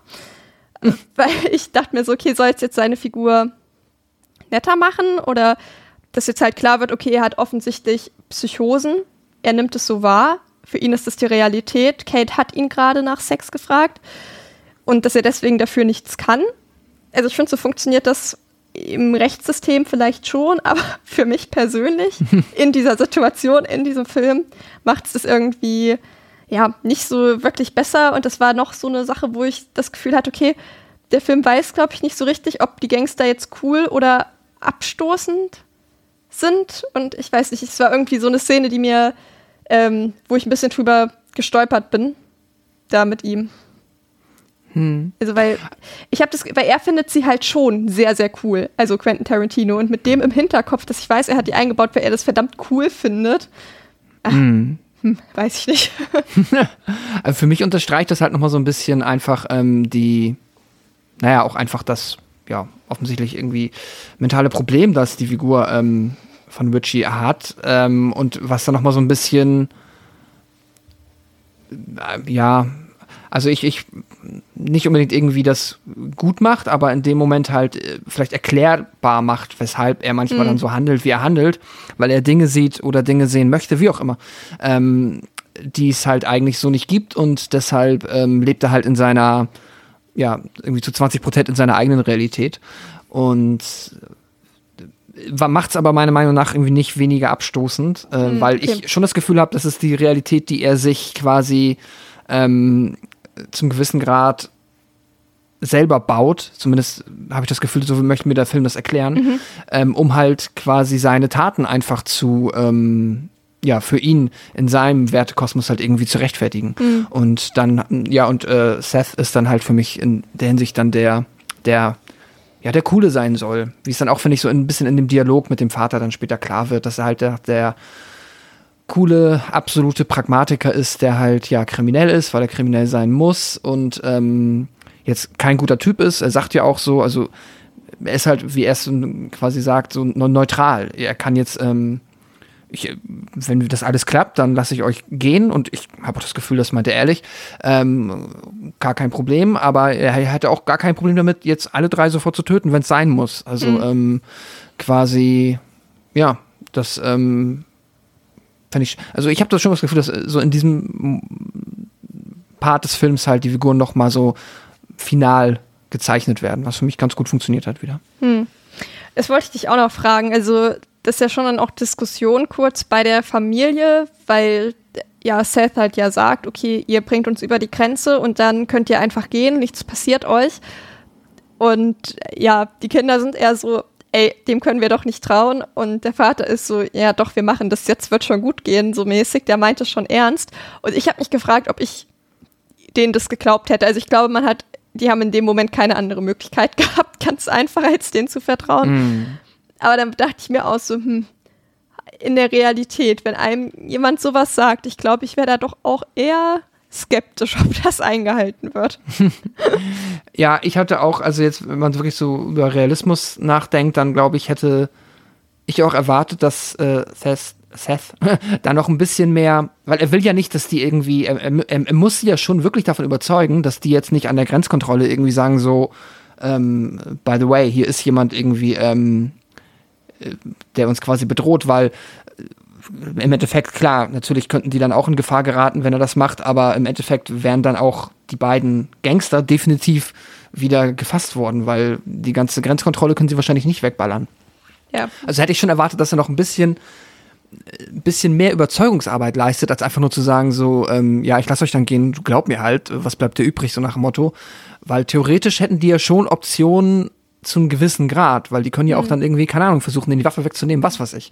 Ähm, aber ähm, ja, äh, überspielt der Film dann für mich halt wieder in dem Moment halt einfach so mit der mit dem Charme der beiden, also gerade mit Harvey Keitel und George Clooney, ähm, die dann halt dann da ihre ähm, Aura wirken lassen und mit der generellen Coolness, die halt der Film, ähm, die den Film durchzieht, dass man sich denkt so ja okay, so Rule of Cool muss sich jetzt nicht, ergibt vielleicht nicht hundertprozentig Sinn oder fühlt sich nicht hundertprozentig realistisch an, aber dafür sind es halt dann diese coolen, ähm, gelassenen Dialoge, die die beiden da irgendwie ähm, im Fahrerhäuschen haben und dann ist der Spaß im Vordergrund an der Stelle.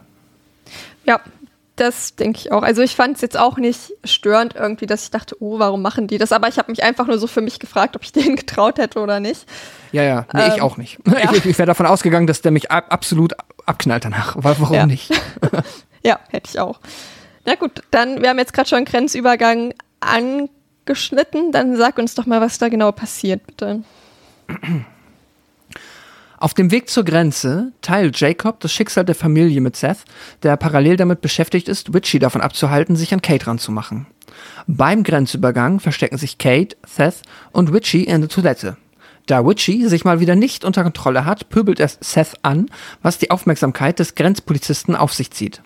Sie schaffen es jedoch, sich so zu verstecken, dass der Polizist nur Kate sieht, die auf der Toilette sitzt. Nach dem erfolgreichen Grenzübergang fahren sie weiter zu der Bar Titty Twister, wo die Geckos am nächsten Morgen mit einem Carlos verabredet sind, der ihnen Asyl in Mexiko gewähren soll. Ja, jetzt kam ja, im Grunde genommen haben wir jetzt ja schon noch über die Hintergrundgeschichte von der Familie Fuller geredet. Das kommt halt hier noch mal ein bisschen genauer raus, halt in so einem Dialog zwischen den beiden. Ähm, und ich weiß nicht, jetzt so, wenn du dich grob da reinversetzen kannst, wie das war, als du den Film das erste Mal gesehen hast, hast du geahnt, dass der Grenzübergang gut ausgeht? Oder ich weiß ja auch gar nicht, ob du wusstest, was so der Twist von From Dusk Till Dawn noch ist. Aber ich wusste es nicht und ich weiß doch, ich bin damals nicht davon ausgegangen, dass die über die Grenze kommen. Ähm, ich bin der Meinung, ich wusste den Twist, also den Twist-Twist auch nicht. Ich bin aber der Meinung, ich wusste schon, dass sie halt in dieser Bar, dass es irgendwie mit Titty Twister geht. Dass sie da irgendwie ankommen müssen. Deswegen nehme ich mal an, so richtig erinnern tue ich mich ehrlicherweise nicht, aber ich nehme an, dass ich da schon vermutet habe, dass sie hier irgendwie durchkommen. Ich finde auch, der Film suggeriert einem das irgendwie schon. Also, dass, da, dass wir jetzt dann direkt irgendwie in den nächsten gigantischen Shootout geraten und dann auch da schon die ersten Figuren sterben, hätte ich jetzt irgendwie auch nicht erwartet.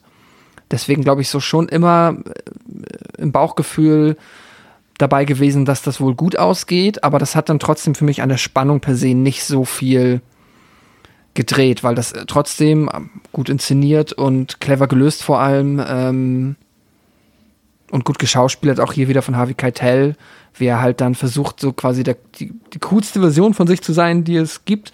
Äh, auch nochmal hier halt quasi das gleiche, was Pete am Anfang versucht hat, das äh, gut zu schauspielern. Ähm, aber auch hier wieder von Witchy halt, wird's ihm nicht leicht gemacht. Äh, da ähm, funktioniert für mich das Spannungskino, auch wenn ich weiß, dass das ähm, gut ausgeht.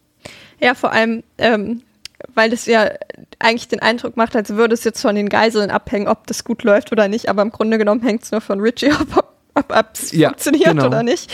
Ähm, ich weiß ja, also dass ich damals gedacht habe, das ist einfach ein Road-Movie und dann vielleicht Mhm. schon dachte, ja, okay, vielleicht geht es jetzt irgendwie schief und ähm, dann gibt es irgendwie da große Verfolgungsjagd oder so, dass ich schon davon ausgegangen bin, dass es nicht gut geht, gerade in der Szene, wo dann ähm, Richie, äh, Richie, jetzt, guter Mix, äh, Richie ähm, anfängt rumzupöbeln in dieser, in diesem kleinen Klo, wo sie sich zu dritt verstecken und man denkt sich wirklich so, oh mein Gott, das passiert jetzt nicht wirklich. Reiß dich doch einmal zusammen. Also da ist wirklich die Spannung am Hochpunkt angekommen, glaube ich. Das fand ich schon so, ja, kann man sich richtig vorstellen, wie die Spannung in diesem Wagen gewesen sein muss, als Ja. der angefangen hat, da rumzupöbeln und dass er ja auch wirklich so den Ernst der Lage überhaupt nicht versteht und dass das jetzt echt nicht der Zeitpunkt ist, darüber Ja. zu diskutieren. Ähm, also ich weiß gar nicht mehr gerade exakt, worum es ging. Also irgendwie hat Seth ihn gekränkt in irgendeiner Art und Weise. Ich glaube mehr oder weniger als dumm bezeichnet oder so. Genau, genau. Und halt ihn irgendwie ähm, oder als äh, ver- verrückt bezeichnet oder wie auch immer. Und er meint dann halt so, ja, ähm, ja, genau, nee, wie du sagst, ist halt gekränkt und ähm, kann sich dann nicht mehr kontrollieren. Und ich, ich fand auch den Knockout dann aber super Comedy-Moment in dem Moment dann.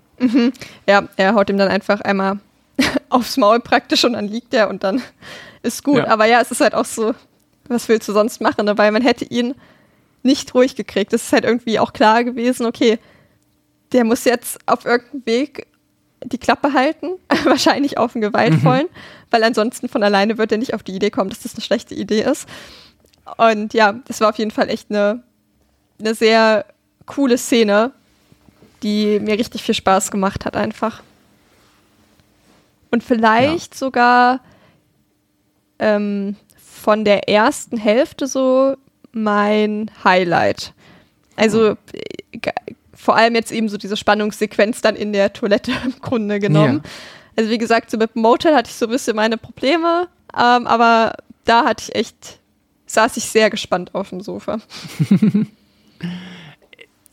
Ich würde sagen, auf jeden Fall von der ersten Hälfte in meiner Top 2, genau. Äh, Weil ich halt auch die allererste Szene sehr, sehr stark finde. Ähm, Ja. Deswegen, ich glaube, die nehmen sich da für mich nicht sehr viel. Aber es ist auch, ja, trotzdem wieder eine sehr, sehr gute Szene. Und es ist ja auch schon irgendwann bald der halbe Film um. Man hat irgendwie noch nicht so richtig das Gefühl, worauf das hinauslaufen soll. Ne? Ja, Was Genau. dann auch nochmal irgendwie zur Spannung irgendwie dazu beiträgt. wo man sich so fragt, was, was wird das jetzt eigentlich mit dem Film? So. Mhm. ja, kannst du uns jetzt ja vielleicht mal erzählen, was jetzt mit dem Ah. Film, wie es weitergeht. Sehr gerne. Im Titty Twister angekommen. Sekunde. Im Titty Twister freut man sich nicht über den unbekannten Besuch der fünfköpfigen Truppe. Es kommt zu einem Kampf zwischen den Gecko-Brüdern und den Barangestellten, in dem Richie verletzt wird. Nachdem Richie anfängt zu bluten, fangen die Barangestellten und Tänzerinnen an, sich in Vampire zu verwandeln. Die meisten Gäste müssen im Kampf gegen die Vampire sterben.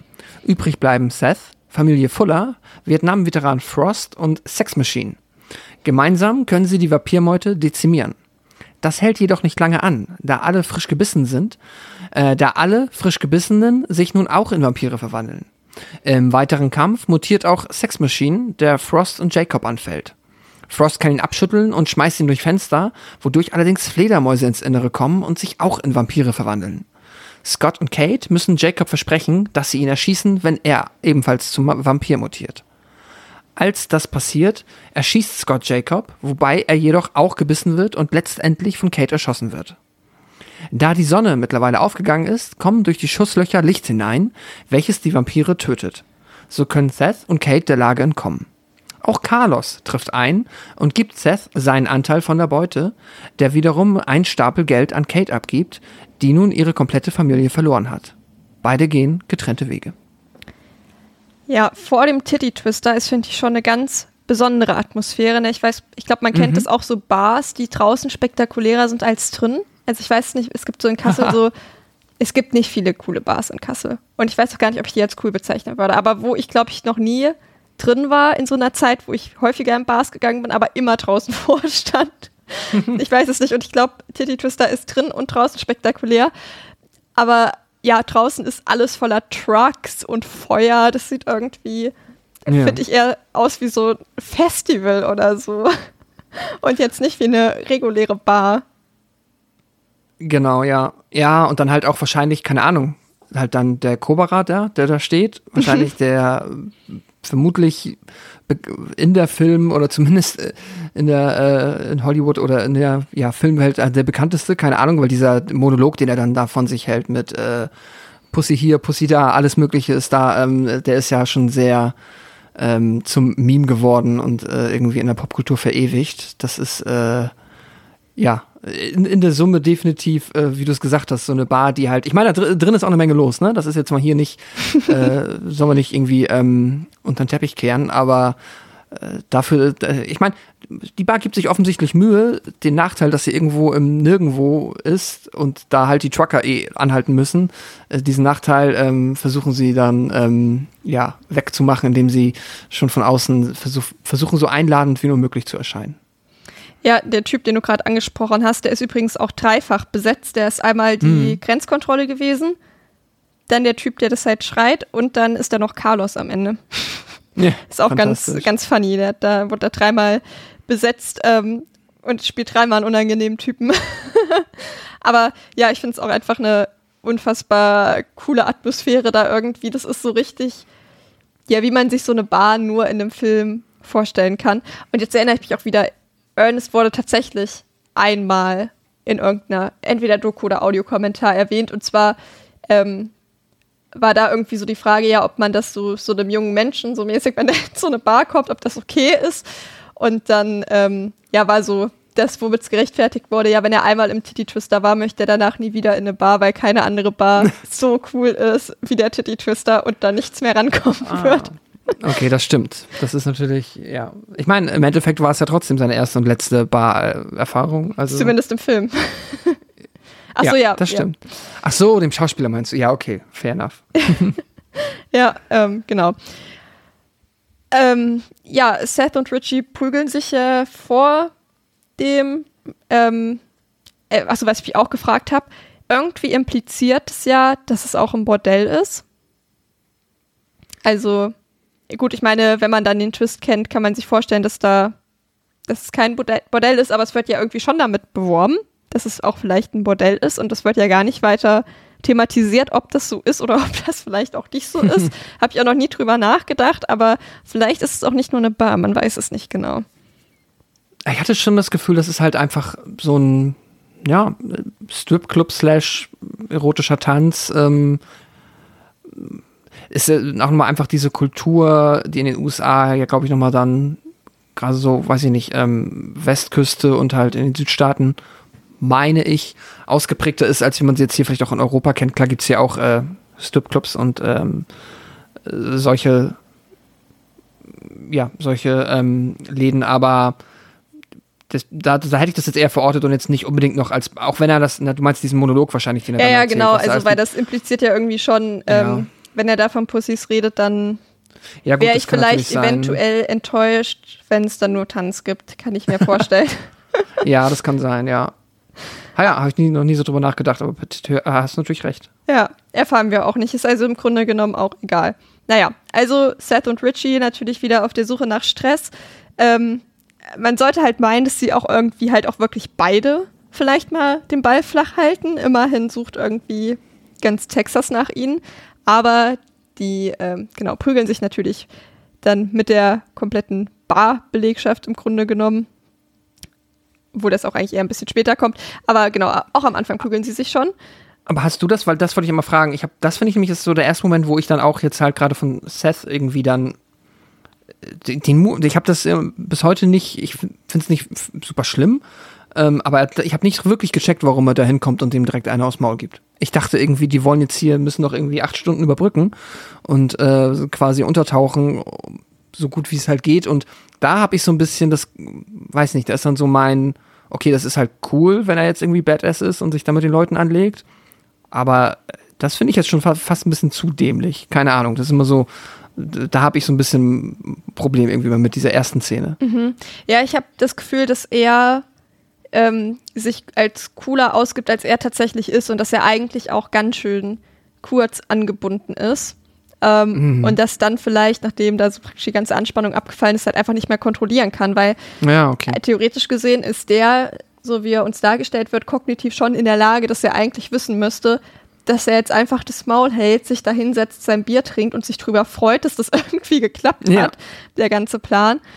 Aber das kann er ja im Grunde genommen auch nicht, weil er halt am Ende des Tages auch einfach schon kein guter Mensch ist, der einfach äh, voller Gewalt ist und sich da ja auch im Grunde genommen nicht zügeln kann. Er lebt es halt anders aus als sein Bruder, aber er ist ja im Grunde genommen auch schon, also ähm, auch allein das mit diesen ganzen Geiselnahmen und so, das ist ja auch nicht ohne und ähm, bewaffnete Raubüberfälle, das ist jetzt auch keine Engelstat irgendwie. Das ist jetzt auch nicht irgendwie, man bricht nachts irgendwo ein, wo man weiß, es ist niemand mehr im Haus oder so.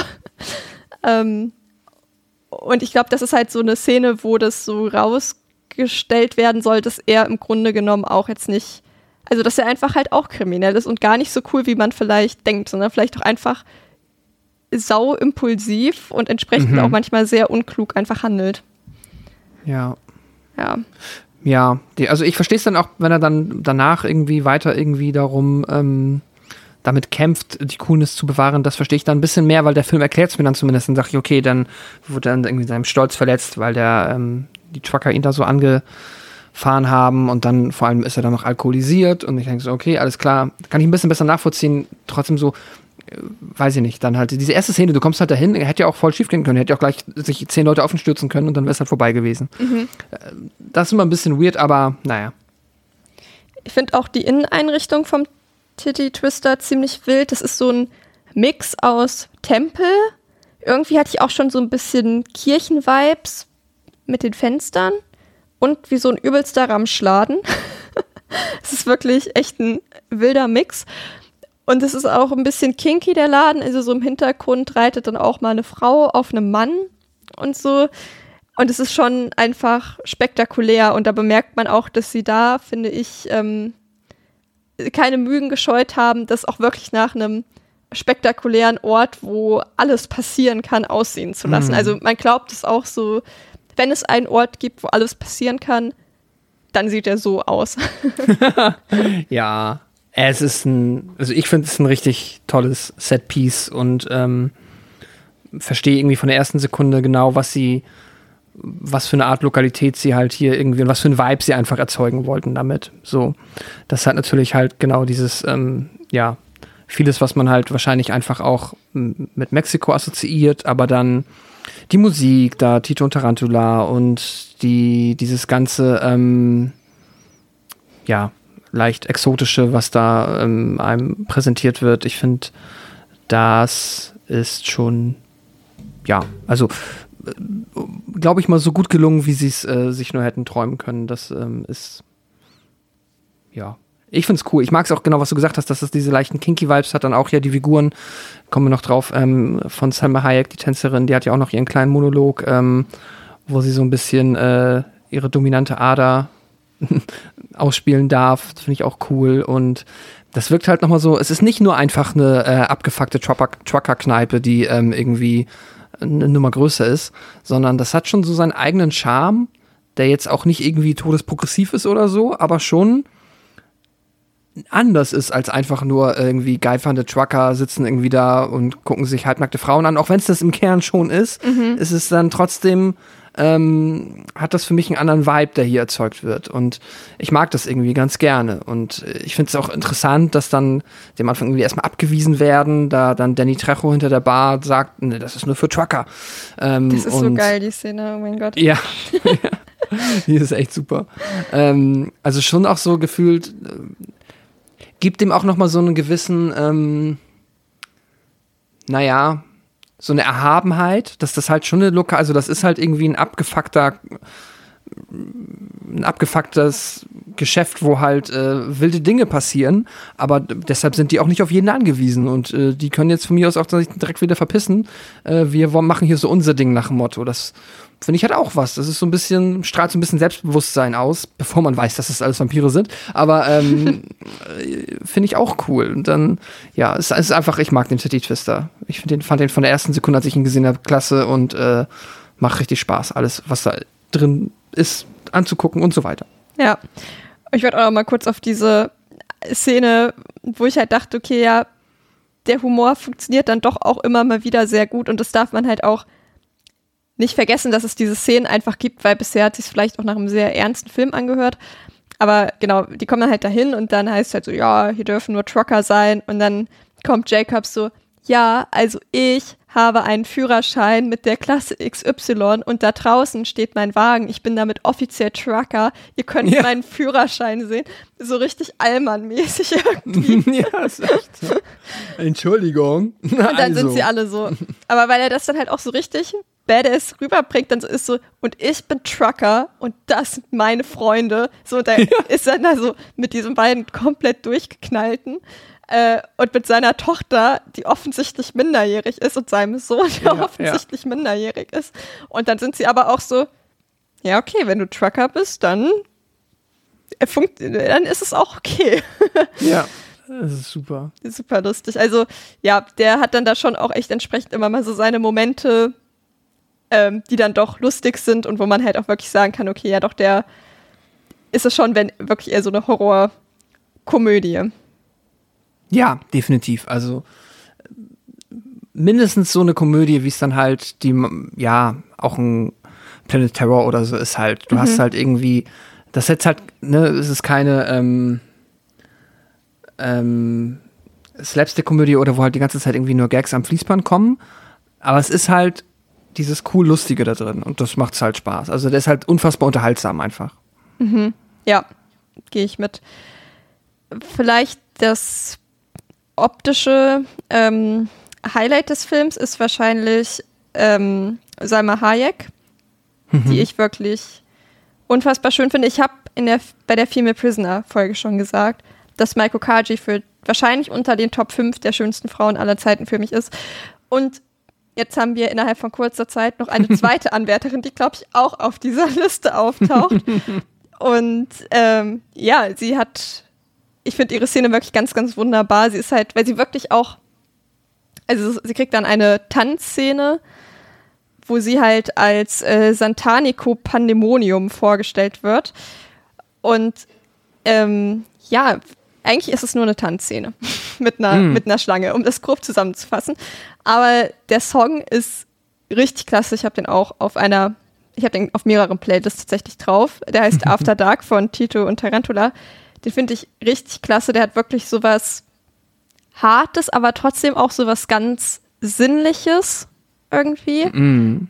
Und es, da ist halt auch wieder irgendwie so, dass man einfach bemerkt, okay, dass Robert Rodriguez im Grunde genommen sein Handwerk beherrscht, weil er das halt hier auch wieder geschafft hat, genau das zu erreichen, was er, glaube ich, wollte. Und zwar, dass klar ist, dass der ganze Raum ihr zuguckt und dass es auch nicht langweilig ist und dass sie halt einfach alle in ihren Band zieht, weil die Szene ist schon auch eigentlich, ich glaube, fast das komplette Lied lang. Mhm. Und es ist gar nicht mal so kurz, aber ich habe trotzdem nicht das Gefühl, dass sie sich zieht. Nee. Ich habe auch mal, das, ich, keine Ahnung, ich habe das Gefühl, ich gucke da ein Musikvideo einfach und dann ja. ist so, huch, ah, ah, der Film geht weiter. Okay, cool. Ja, wohl auch ein Musikvideo, ähm, in dem eigentlich ja nicht viel passiert, aber sie ist ja. wirklich so eine Präsenz einfach, dass sie das komplett tragen kann. Ja, ja, sie ist super cool. Es macht echt, ähm, ja, einfach nur Spaß zuzugucken. Dann, Tarantino darf noch seinen Fetisch ausleben. Ja, genau. Das ist auch eine fast ikonische Szene, glaube ich, wo sie dann halt, also ist auch äh, gutes, äh, gutes Gespür auf den, na, vielleicht wahrscheinlich nicht einzigen Sexualstraftäter im Raum genau zuzusteuern, aber auf dem, von dem wir es wissen. Ähm, und ja, sie steckt ihm dann ihren Fuß in den Mund und lässt Schnaps runterlaufen. Und das ist irgendwie so eine Szene, da weiß ich immer nicht, ähm, ist die einfach komplett weird und eklig oder ist sie auch ein bisschen hot? Ich finde sie schon so inszeniert, dass sie schon auch hot sein könnte, aber gleichzeitig denke ich mir auch jedes Mal so ein bisschen, ah, ich weiß ja auch nicht so richtig. Sie ist, aber eigentlich passt sie, glaube ich, ganz gut da rein, weil sie halt genauso diese Ambivalenz von, okay, irgendwie ist es hot, aber irgendwie ist es auch saumäßig weird, was hier alles passiert. ja. Ich will mal keinen King shame, deswegen, ich kann halt verstehen, dass das natürlich trotzdem irgendwie, irgendwie wahrscheinlich irgendwie abstoßend wirkt, I don't know. Ähm, gleichzeitig, äh, es ist ja auch, glaube ich, schon so ein bisschen zumindest so äh, generell ist so dieses ganze Thema mit Tarantino und seinem Fetisch, den er dann mhm. ja auch quasi da jeder weiblichen Darstellerin ähm, mehr oder weniger mit in den Vertrag schreibt, dass das dann halt da alles irgendwie so passiert. Ähm, mindestens ein kontroverses Thema, was auch öfter mal schon jetzt in letzter Zeit so besprochen wird. Ähm, das ist wahrscheinlich hier mit äh, nach Pulp Fiction dann noch mit so mit die ikonischste Szene, die da halt in ja, dieses Themengebiet fällt.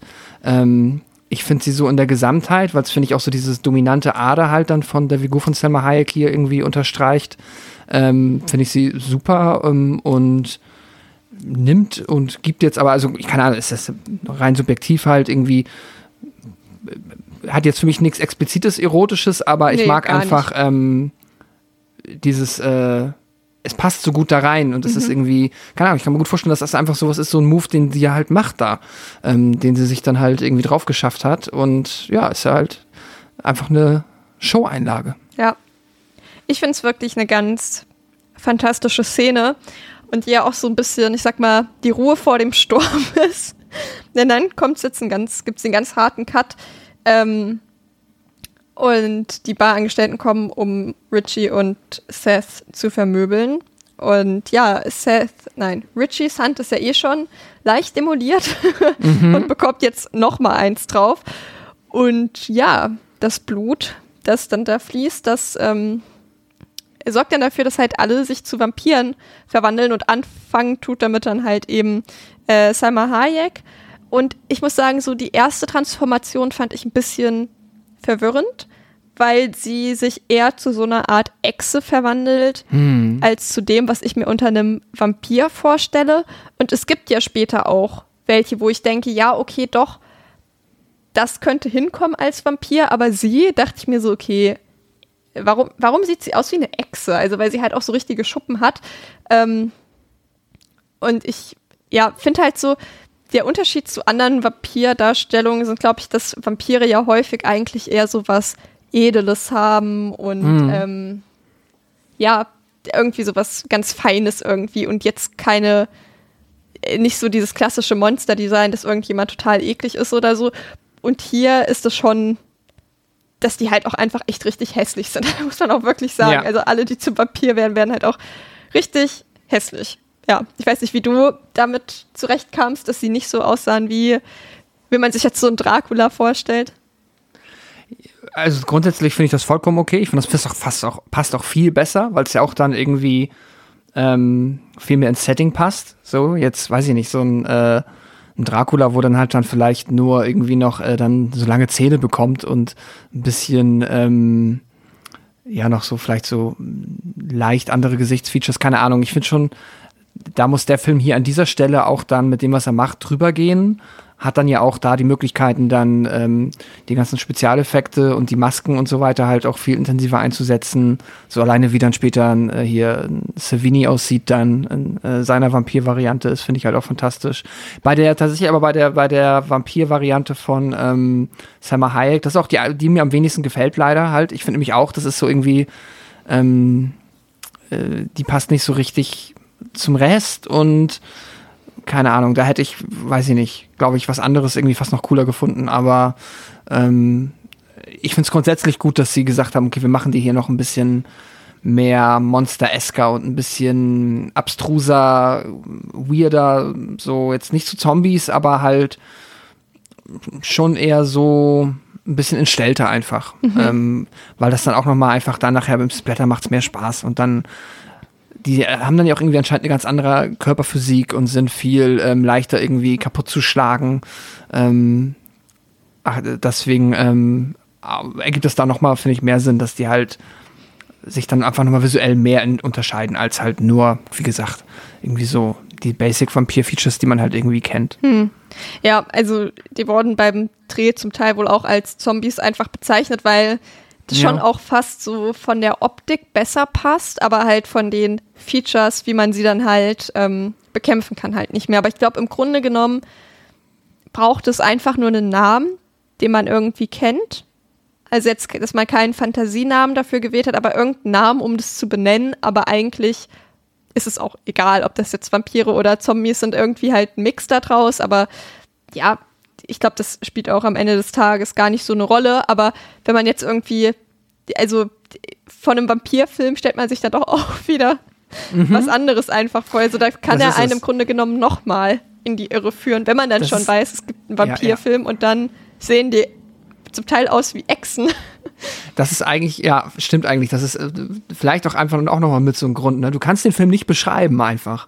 So, wenn du, wenn du jemandem sagst, so ja, das ist ein Verbrecher und dann wird das ein Vampirfilm und dann denkst du trotzdem nicht dann, also du hast trotzdem eine andere Vorstellung davon, als was dann wirklich passiert. Ja. Vielleicht kommen wir mal ein bisschen auf die Effekte zu sprechen. Ähm, da, mh, hm, ja, ist so ein bisschen 50-50, würde ich sagen. Gerade die CGI-Effekte, die vor allem jetzt sind, wenn ähm, sich die, äh, die Leute verwandeln, aber auch wenn sie zum Beispiel sich auflösen und anfangen zu brennen, das sieht schon echt ganz schön wack aus mittlerweile, muss ich sagen. Ja, mit denen bin ich leider, ja, das ist leider einfach so.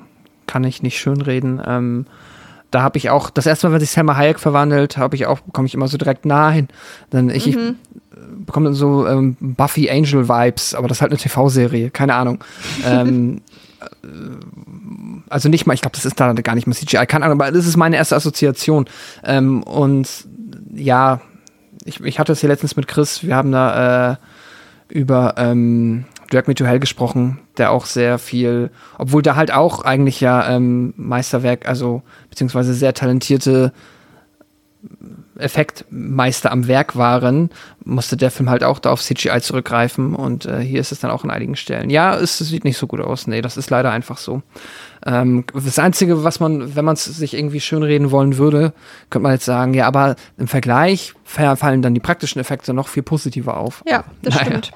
Aber die sind halt auch dann wirklich gut. Also auch die Kostüme, ähm, die dann wirklich dann handgemacht sind und die irgendwelche Mechaniken ähm, eingebaut haben, die sehen dann halt auch echt richtig, richtig klasse aus. Und das ist halt irgendwie so schade, dass man, wenn man sieht, okay, das Können war da, aber ich frage mich, ob es halt einfach daran liegt, dass da zu viele Leute sterben und dass es halt nicht möglich gewesen hm. wäre, dass dann ähm, gerade mit den Verbrennungen und so das irgendwie ja. zu machen oder wenn dann irgendwie sich ganz viele Leute auf einmal verwandeln, dass man dann gesagt hat, okay, man möchte es gern drin haben, man kann es praktisch aber nicht lösen dann halt CGI, aber ich finde es schon echt ärgerlich, halt eben, weil man sieht, es funktioniert. Da sind so gute Effekte bei. Ähm, ja, schade. Ja, das stimmt. Und aber dafür, genau wie du sagst, also die praktischen Effekte sind fantastisch. Ja, die bluten halt auch grün. und ähm, ja, noch irgendwelche weißen Körperflüssigkeiten gibt es auch entsprechend schon auch irgendwie Blut, aber gar nicht mal so viel. Und tatsächlich haben sie das primär wegen der Altersfreigabe gemacht, damit es da nicht so ein Drama gibt. Ähm, weil so Szenen halt weniger schlimm sind offensichtlich, wenn das Blut eher grün ist und nicht so rot. Whatever, wenn man die Leute so austricksen kann ähm, von der Altersfreigabe. Ja. Gut. Und ich finde es auch eigentlich nicht störend, weil das macht es halt, weiß, ist halt eh so eine Szene, die so drüber ist. Also, wie gesagt, wir haben insgesamt ich habe das auf so einer Website nachgeguckt, habe das grob zusammengezählt, etwas über 100 Leute, die dort irgendwie sterben und die meisten sterben in dieser Filmhälfte. Und, also, und dann halt ein paar aus den Berichten irgendwie von der, ähm, von dem Banküberfall, aber ist ja auch egal. Und da ist ja wirklich so viel los. Ist ja wirklich, auch die Bar ist ja auch voll. Das ist jetzt nicht so, wo sie irgendwie so zwei Statisten hatten, sondern die ist halt rappelvoll und ja. da, die ist ständig in Bewegung. Alle verwandeln sich. Ähm, ja, und das macht es dann halt irgendwie, trägt dazu bei, dass es blutgrün ist, finde ich, dass ähm, das noch mehr trüber ist einfach. Mhm. Und noch ekliger und noch unfassbarer einfach. Und deswegen hat mich das auch gar nicht gestört, weil gerade so so grün und weiß, was aus dem Körper rauskommt, so gespritzt, das ist immer eher so äh, schon auch eklig irgendwie alles. ja, voll. Das, äh, ich finde das auch, das funktioniert super. Ich musste auch kein rotes Blut haben, das ist mir dann auch egal. sind ja eh dann irgendwie auch halt äh, Monsterwesen. Und da gibt dann irgendwie auch nochmal so diesen Cartoon- oder Comic-Faktor mit rein, irgendwie. Mhm. Das ist halt alles. Ähm, sorgt dafür, dass dieser Kontrast zwischen, okay, wir hatten einen in Anführungszeichen ernsten mit Comedy-Momenten versehenen ähm, Gangsterfilm bis vor fünf Minuten. Und jetzt sind wir halt in einem abstrusen Monsterpiece. Das ist halt, äh, das ist, trägt alles dazu bei, dass es einfach nur noch, äh, der Kontrast einfach nur noch krasser ist. Und das ist halt fantastisch. Am coolsten fand ich die Menschengitarre auf der Bühne, weil die Band spielt halt Oh auch ja. trotzdem weiter. Die verwandeln sich mit.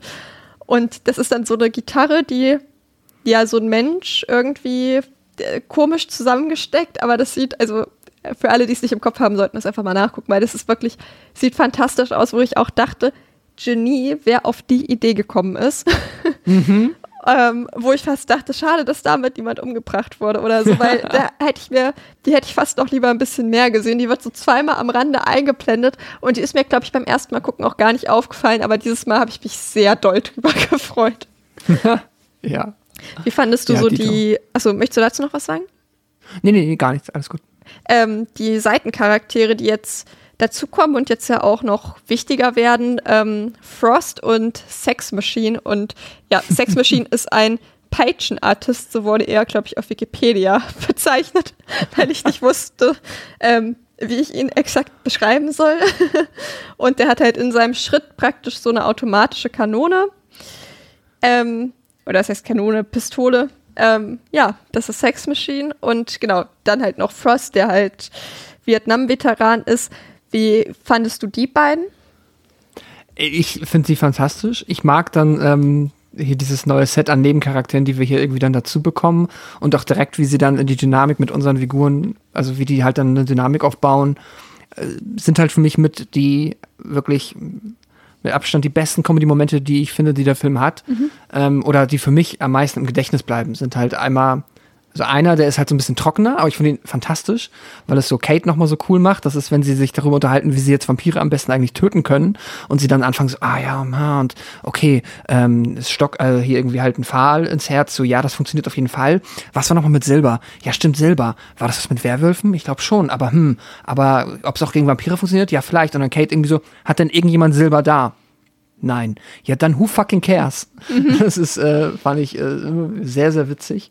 Äh, dieses Nüchterne. Und einfach dann dieser Dialog so, hey, wie heißt du? Ich bin Kate, wie heißt du? Sex Machine. Ja, Es ist, es ist okay, cool. okay, Das ist- Sex Machine. Ja, das ist ja klar, ist ein Name. Natürlich. Du hast ja auch, er hat ja auch eine, eine automatische Penispistole in seinem Schritt. Also natürlich heißt er Sex Machine. Es ist, oh, es ist äh, fantastisch. Äh, also toll, das äh, finde ich cool, dass Tom Savini da so eine äh, mega gute sinnlose Rolle bekommen hat, die aber also die ist nicht sinnlos, aber sie ist halt so, ja, warum nicht? Fühlt Ja. sich halt an wie, ähm, keine Ahnung, äh, zusammengewürfelt, aber macht Spaß und ähm, ist dann auch, er ist ja auch dann, alle sind ja auch halbwegs, also gefühlt da, um dann nochmal ähm, in ihrer, ihrer Vampirform nochmal einfach einen besonderen Vampirgegner dann spielen zu können, weil man die dann halt schon ein bisschen kennt. So zumindest, ne? Man weiß, dass er Sex Machine heißt und Tom Savini hat ja auch ein sehr ikonisches Aussehen ähm, und dann in seiner Vampirform noch viel mehr und das macht dann halt, dann kämpfen sie halt nicht nur gegen irgendwelche 0815 Vampire, sondern halt noch gegen die Minibosse sozusagen. Ja, ja, und ähm, so absurd die beiden Charaktere sind oder vor allem halt Sex Machine, man hat trotzdem, also ich mochte die trotzdem auch gerne. Also ich fand das dann trotzdem auch schade, als die gebissen wurden, Ja. Weil die sich doch auch so gut ähm, ja, mit der Familie dann irgendwie zusammentun und auch so irgendwie nichts Negatives an sich haben, außer dass sie halt, naja, halt ein bisschen skurril sind, na, aber ist ja nicht unbedingt negativ. Ähm, und dass die das da auch geschafft haben, einfach auf kurze, also in der kurzen Zeit, man bekommt ja praktisch keine Charakteristik zu den beiden, zwei so sympathische Charaktere aus dem Hut zu zaubern, wo es einem dann schon auch noch mal ein bisschen leid tut, als die dann auch dran glauben müssen. Ja. Also äh, es hat, hat mir mehr leid getan als bei Scott, ne? ja, das stimmt. Das stimmt, ja. Und ich finde es halt auch cool, dass hier auch so an Action und Absurdität nicht gespart wurde. Also die coolste Szene fand ich, glaube ich, ähm, wo Frost dann vier Frauen, es hat fast so Wrestling-Vibes, finde ich, ähm, auf so einen umgedrehten Tisch, also äh, so ähm, quadratisch äh, praktisch fehlt und die einfach da drauf knallt und dann liegen die so in so einem Kreis gefehlt auf dem, auf dem Boden und das ist Ja. irgendwie auch so eine fantastische, lustige, spaßige Szene einfach, wenn man das dann sieht, wie sie am Ende alle so in so einem Kreis liegen. Ja, finde ich alles ganz fantastisch. Sie reden dann ja relativ spät, finde ich, fast darüber, dass es sich hier offensichtlich um Vampire handelt. Ähm, und das fand ich fast so ein bisschen weird, weil sie ja davor auch schon die ganze Zeit die Vampire gefällt haben. Man könnte ja auch vielleicht ansonsten andere Maßnahmen ergreifen, aber schon ja auch gezielt aufs Herz sind. Mhm. Ähm, deswegen fand ich das da fast ein bisschen unorganisch, dass sie dann erst so nach der zweiten Welle an Zombies gefühlt sich dann, oder Vampiren, ähm, mhm. Sich da mal drüber unterhalten, was da eigentlich passiert. Also gut, vorher ist jetzt auch nicht so die Zeit dafür gewesen. Aber dass es da eigentlich erst so zur Sprache kommt, da hatte ich fast eher das Gefühl, das war, um uns abzuholen, was da eigentlich ja, vor auch. sich geht und weniger, dass die Charaktere sich updaten, weil ich hatte das Gefühl, die wussten schon, was sie tun im Grunde genommen. Ja, definitiv. Doch. Der hat dann auch noch viele coole Ideen. Ich finde, iconic ist auf jeden Fall die Kreuzknarre von Jacob. Ja, auf jeden Fall. Die ist ähm, ja einfach total super. Also einfach allgemein, wie sie sich dann am Ende auf kreativste Art und Weise wehren und dann ja nochmal neue Pläne schmieden, das finde ich echt. Ja, auch ja. einfach irgendwie dann nochmal so ein schöner Bonding-Moment irgendwie. Das wo nochmal alle auch, schön zusammenarbeiten. Ja, auch die, die äh, Weihwasser ähm, Super Soaker ist auch gut. Und äh, diesen riesigen äh, automatischen, äh, eigentlich super und eigentlich ist es eine super Scheißwaffe, die äh, die Seth äh, sich da baut. Ähm, weil sie irgendwie viel zu langsam ist und viel zu sperrig, aber trotzdem, ja, funktioniert es dann halt, ist halt wieder halt einfach, sieht cool aus, machen wir. Er gibt ja auch gar keinen Sinn, wie oft äh, Jacob halt irgendwie mit dieser Knarre schießen kann. Da schießt er einfach mal Peng Peng an, muss nie nachladen. ist jetzt hier halt alles quasi so da, ähm, na, sämtlicher Realismus wird aus dem Fenster geschmissen, das soll nur noch Spaß machen. Und das tut's auch. Ich glaube, der einzige Moment, den ich immer noch mal so in dem Moment, wo es dann halt jetzt so, ähm, wo wir so im Fansblätter sind, ist mir dann dieser eine quasi emotionale Moment, wo sie ihm dann dem Vater versprechen müssen, dass sie ihn erschießen, irgendwie gefühlt zehn Sekunden zu lang. Das fällt mir immer wieder auf, wo ich so denke, so, ja, okay, komm, jetzt mach die Tür auf, Vampire ballern, nicht mehr, ähm, wir wissen, dass du dich jetzt verabschieden musst. Und mhm. ja, ähm, aber ist auch äh, meckern auf hohem Niveau, das passt alles schon. Ähm, trotzdem ist mir nochmal da aufgefallen, ähm, ja, aber es ist halt kreativ, es macht Spaß und äh, ist einfach cool. Ja, das war auch so eine Szene, über die ich so ein bisschen gestolpert bin, aber eher, weil ich so dachte, okay, auf dem Papier hört sich das total schwer an, wenn man irgendwie vielleicht hört, ja, die müssen dann mit ihrem Vater abmachen, dass sie ihn erschießen und äh, Kate verliert dann ja beide Elternteile und hat ihren Bruder verloren und das ist ja eigentlich total schlimm. Ähm, aber das kommt im Film halt überhaupt nicht rüber, wo ich mir halt auch dachte, wenn ich weiß, jetzt ist das letzte Mal, dass mhm. ich vielleicht meine Kinder in den Arm nehmen kann. Und dann, weil das Set wäre auch was, was ich von seinem Charakter erwartet hätte irgendwie, dann zu sagen, ja, ihr erschießt mich jetzt und jetzt geht's weiter, anstatt sich noch mal kurz zu sagen, hier, meine beiden Kinder, ich, ich liebe euch richtig dolle, ihr schafft es auch ohne mich, kommt jetzt noch einmal einmal Störenkuss für beide und dann. Ja. ja, mir hatte halt so, es war halt so nichts Halbes, nichts Ganzes. Ich glaube, wenn, hätte es vielleicht, ähm, dass man das schon noch mal ausgebaut hätte. Ich glaube, mich hätte es nicht gestört, aber dann halt so, dass es mich irgendwie auch berührt. Und nicht, sie nicken dann beide und sagen, ja, hm, ich will nicht, aber okay, na gut, dann machen wir das halt. Oder dass es dann vielleicht im Kampf einfach dazu kommt und es keinen anderen Ausweg gibt als dass irgendwie Kate dann ähm, ihren Vater erschießen muss oder so. Aber so ist es so, ja, nichts halbes, nichts Ganzes irgendwie. Und ich hatte auch am Ende, dachte ich mir schon so, okay, Kate ist jetzt schon auch ein bisschen verloren alleine, aber richtig gespürt habe ich es irgendwie nicht. Nee, das stimmt. Also dann jetzt so richtig aufgelöst wird dann diese emotionale Komponente nicht mehr. Aber gefühlt auch schon wieder fast absichtlich. Also ich weiß auch nicht, ob der Film sich da, also ob er das so selber dann am Ende ein bisschen ins Lächerliche ziehen will. Ähm, und da halt wirklich dann einfach nur noch quasi die Coolness herauskommen soll, ne? weil halt dann auch irgendwie Kate ja auch dann sehr schnell ähm, innerhalb von ja nicht mal einem Tag halt dann diese Charakterentwicklung gemacht hat, dass sie auch direkt sagt, ne, dass sie so, hey, soll ich nicht mitkommen? Ähm, Wäre doch witzig. Äh, mhm. Ja. Ja, das ist natürlich schon ein ganz schöner Stretch, aber ich glaube, das passt dann einfach in dem, der, der Film macht halt diese 180-Grad-Biegung und Ja. Fährt ganz woanders hin. Ja. Ich muss sagen, als die Fledermäuse dann kamen, hat sich bei mir so ein bisschen so ein, oh nee, nicht noch eine Runde ähm, Ah. Gefühl ähm, ist da hochgekommen, weil es gibt ja wirklich so diese erste Runde an Zombies, die, äh, ich, sag, ich sag trotzdem die ganze Zeit Zombies, naja, haben wir ja schon geklärt, ist im Grunde genommen nicht so wichtig, ähm, die auch gut funktioniert und die zweite ist dann schon auch so, okay, ja, und dann halt aber nochmal und nochmal und es hört gefühlt überhaupt nicht auf. Es hat mich wirklich auch so ein bisschen an so ein Videospiel erinnert, wo man die ganze Zeit dachte, Ja. ah, jetzt bin ich durch mit der schweren Sequenz und dann kommt eine noch viel schlimmere hinterher und noch eine und irgendwann denkt man sich so, ja, aber jetzt reicht's doch auch mal. und Ja, voll. das hatte ich hier dann schon, dass ich mir dachte, ah, sie haben den Absprung nicht so richtig geschafft. Und ich finde deswegen so lustig und amüsant diese zweite Filmhälfte ist, das trägt sich nicht über die komplette Filmhälfte. Also Hm. das hat für mich schon starke Abnutzungserscheinungen. Für mich geht es, kann es verstehen, weil tatsächlich dann irgendwann auch so ein bisschen die Kreativität flöten geht. Ähm, so in den finalen Kampfsequenzen, da wird dann halt auch mehr oder weniger nur noch das benutzt, was man jetzt kennt und da kommen jetzt keine neuen Erfindungen mehr dazu.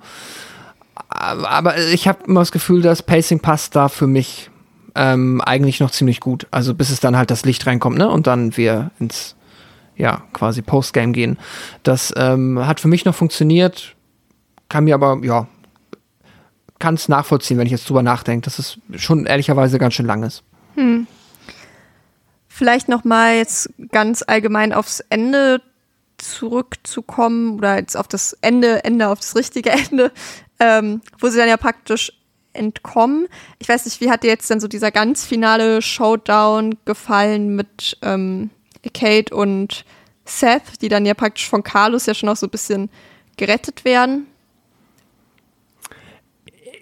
Finde ich, äh, das wäre auch eigentlich so eine Szene, die halt irgendwie gefühlt in neun von zehn anderen Filmen so unspektakulär wäre, wo man ne, so halt so quasi, man kennt es irgendwie, keine Ahnung, nehmen wir mal jetzt irgendwie äh, Stipp langsam oder so und dann ist es halt immer diese Szene, wo am Ende, okay, das Böse ist besiegt, jetzt stehen sie draußen, ähm, Polizeiwagen kommt und alle sind in Decken und dann äh, ist es irgendwie durch und ich finde es so cool, dass der Film hier trotzdem noch mal irgendwie was Besonderes draus macht und noch mal auch neue Gags erzählt und unterhaltsam ist, dann kommt irgendwie halt auf einmal Carlos und ich finde Carlos halt mega witzig dann auch in seiner Art und Weise, weil er kommt da so an, so hoch, was ist denn hier passiert? So, weil man denkt die ganze Zeit, also ich dachte, äh, naja, wenn man es halt weiß, dann nicht mehr, aber beim ersten Mal denkt man vielleicht auch so, ja gut, ah, das ist bestimmt ein Plan von Carlos und ähm, man denkt die ganze Zeit, okay, warum ist das? Ah, bestimmt hat Carlos die hierher gelockt und er, er wollte das ganze Geld für sich haben, keine Ahnung. Und dann erfahren wir so, ja, warum sind wir denn hier? Ja, keine Ahnung, du wolltest irgendwo, dass wir uns treffen und das ist halt irgendwo. So, also Ja. da auch kommt so komplett kein Plan.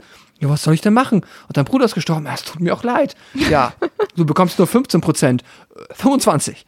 Und dann äh, handeln sie noch. Es ist alles so, Absurd. es ist so, ja, und es ist auch so fantastisch zynisch. Ich mag so dieses zynisch düstere halt in diesem Humor irgendwie, dass sie halt auch einfach so in dieser kriminellen Welt so, ja, hoch, ja, das ist jetzt irgendwie schlecht gelaufen, naja. Aber er ist trotzdem auch, er ist dann, ne, man denkt auch vielleicht auch so, ah, vielleicht ist Carlos auch so einer, der kommt dann dahin und äh, keine Ahnung, ist dann auch organisierte Kriminalität, er schießt den einfach. Aber nee, er ist schon so ein ehrlicher Typ und sagst du nicht, habt ihr auch ein Auto mitgebracht? Und hier, ähm, ja gut, dann machen wir ein bisschen weniger wegen deinem Bruder, ist ja auch okay, tut mir auch echt leid. Ähm, es ist irgendwie so nett, aber es ist halt auch schlimm. Aber das macht dann halt irgendwie, da- dadurch entsteht dieser Zynismus irgendwie und der macht mir an der Stelle Spaß. Und dann ist auch nochmal der Monolog, ich kann ihn jetzt leider nicht rezitieren, ähm, ähm, den Seth, also George Clooney dann unterhält, ist ja auch sehr ikonisch. Ähm, was man der Crazy People don't explode when the sun shines und dann irgendwie so. äh, man möge es noch einmal richtig sich raussuchen. Es ist ein sehr bekanntes Zitat aus dem Film auf jeden Fall. Ähm, der ist toll und auch noch so eine Kleinigkeit. Ich mag es immer so dann, das ist dann das erste Mal, dass dann George, also Seth dann halt sein Jackett abnimmt und dann sieht man halt ja wirklich nur für ein paar Sekunden oder halt für diese eine Szene, dass halt noch so dieses riesige Tribal-Tattoo am Arm hat, was auch irgendwie so, es ist da, es hätte nicht da sein müssen. So, es ist jetzt ja auch wirklich nur in der letzten Szene, aber ich finde, das gibt irgendwie noch mal, finde ich, das fügt dann am Schluss noch mal so eine Kleinigkeit zu dieser Figur hinzu, dass man denkt so, hoch, ah, okay, hätte ich jetzt, jetzt an ihm vielleicht, ich glaube, man sieht, dass er woanders auch schon Tattoos hat, aber hätte ich jetzt irgendwie so auch nicht erwartet, so noch so ein riesiges Tribal-Tattoo über den kompletten Arm. Auch spannend. Also man sieht es halt am, am Hals, ne? Das geht so ein bisschen hoch bis zum Hals Ja. und da kann man es manchmal so ein bisschen sehen. Mm, genau. Ja. ja, ich weiß nicht, ich finde das irgendwie cool. Und, und dann aber auch, dass, dass dann halt auch ein Set da ist. Also am Ende glaubst du dann auch, okay, der hätte sie äh, auch wirklich nicht umgebracht. Ja. So. Der hätte dann halt, er gibt ihr sogar noch dann das Geld. So ein Stück davon, dass sie halt irgendwie äh, Pseudo-Wiedergutmachung, sorry, dass deine, sein Vater gestorben ist und dein Bruder. Ähm, also, das ist dann, es ist irgendwie kein Happy End, aber es ist das perfekte Ende für diese Art von Film. Und deswegen mag ich es so sehr. Ja, ja ich finde es auch, ist nochmal ein guter Abschluss irgendwie für diese ganze skurrile Parade. weil wie du gesagt hast, also man denkt schon auch, dass Carlos schuld ist, weil das kann ja kein Zufall sein. Und dass es das dann halt doch ist, ist einfach ein lustiger kleiner Twist nochmal. Und Ja.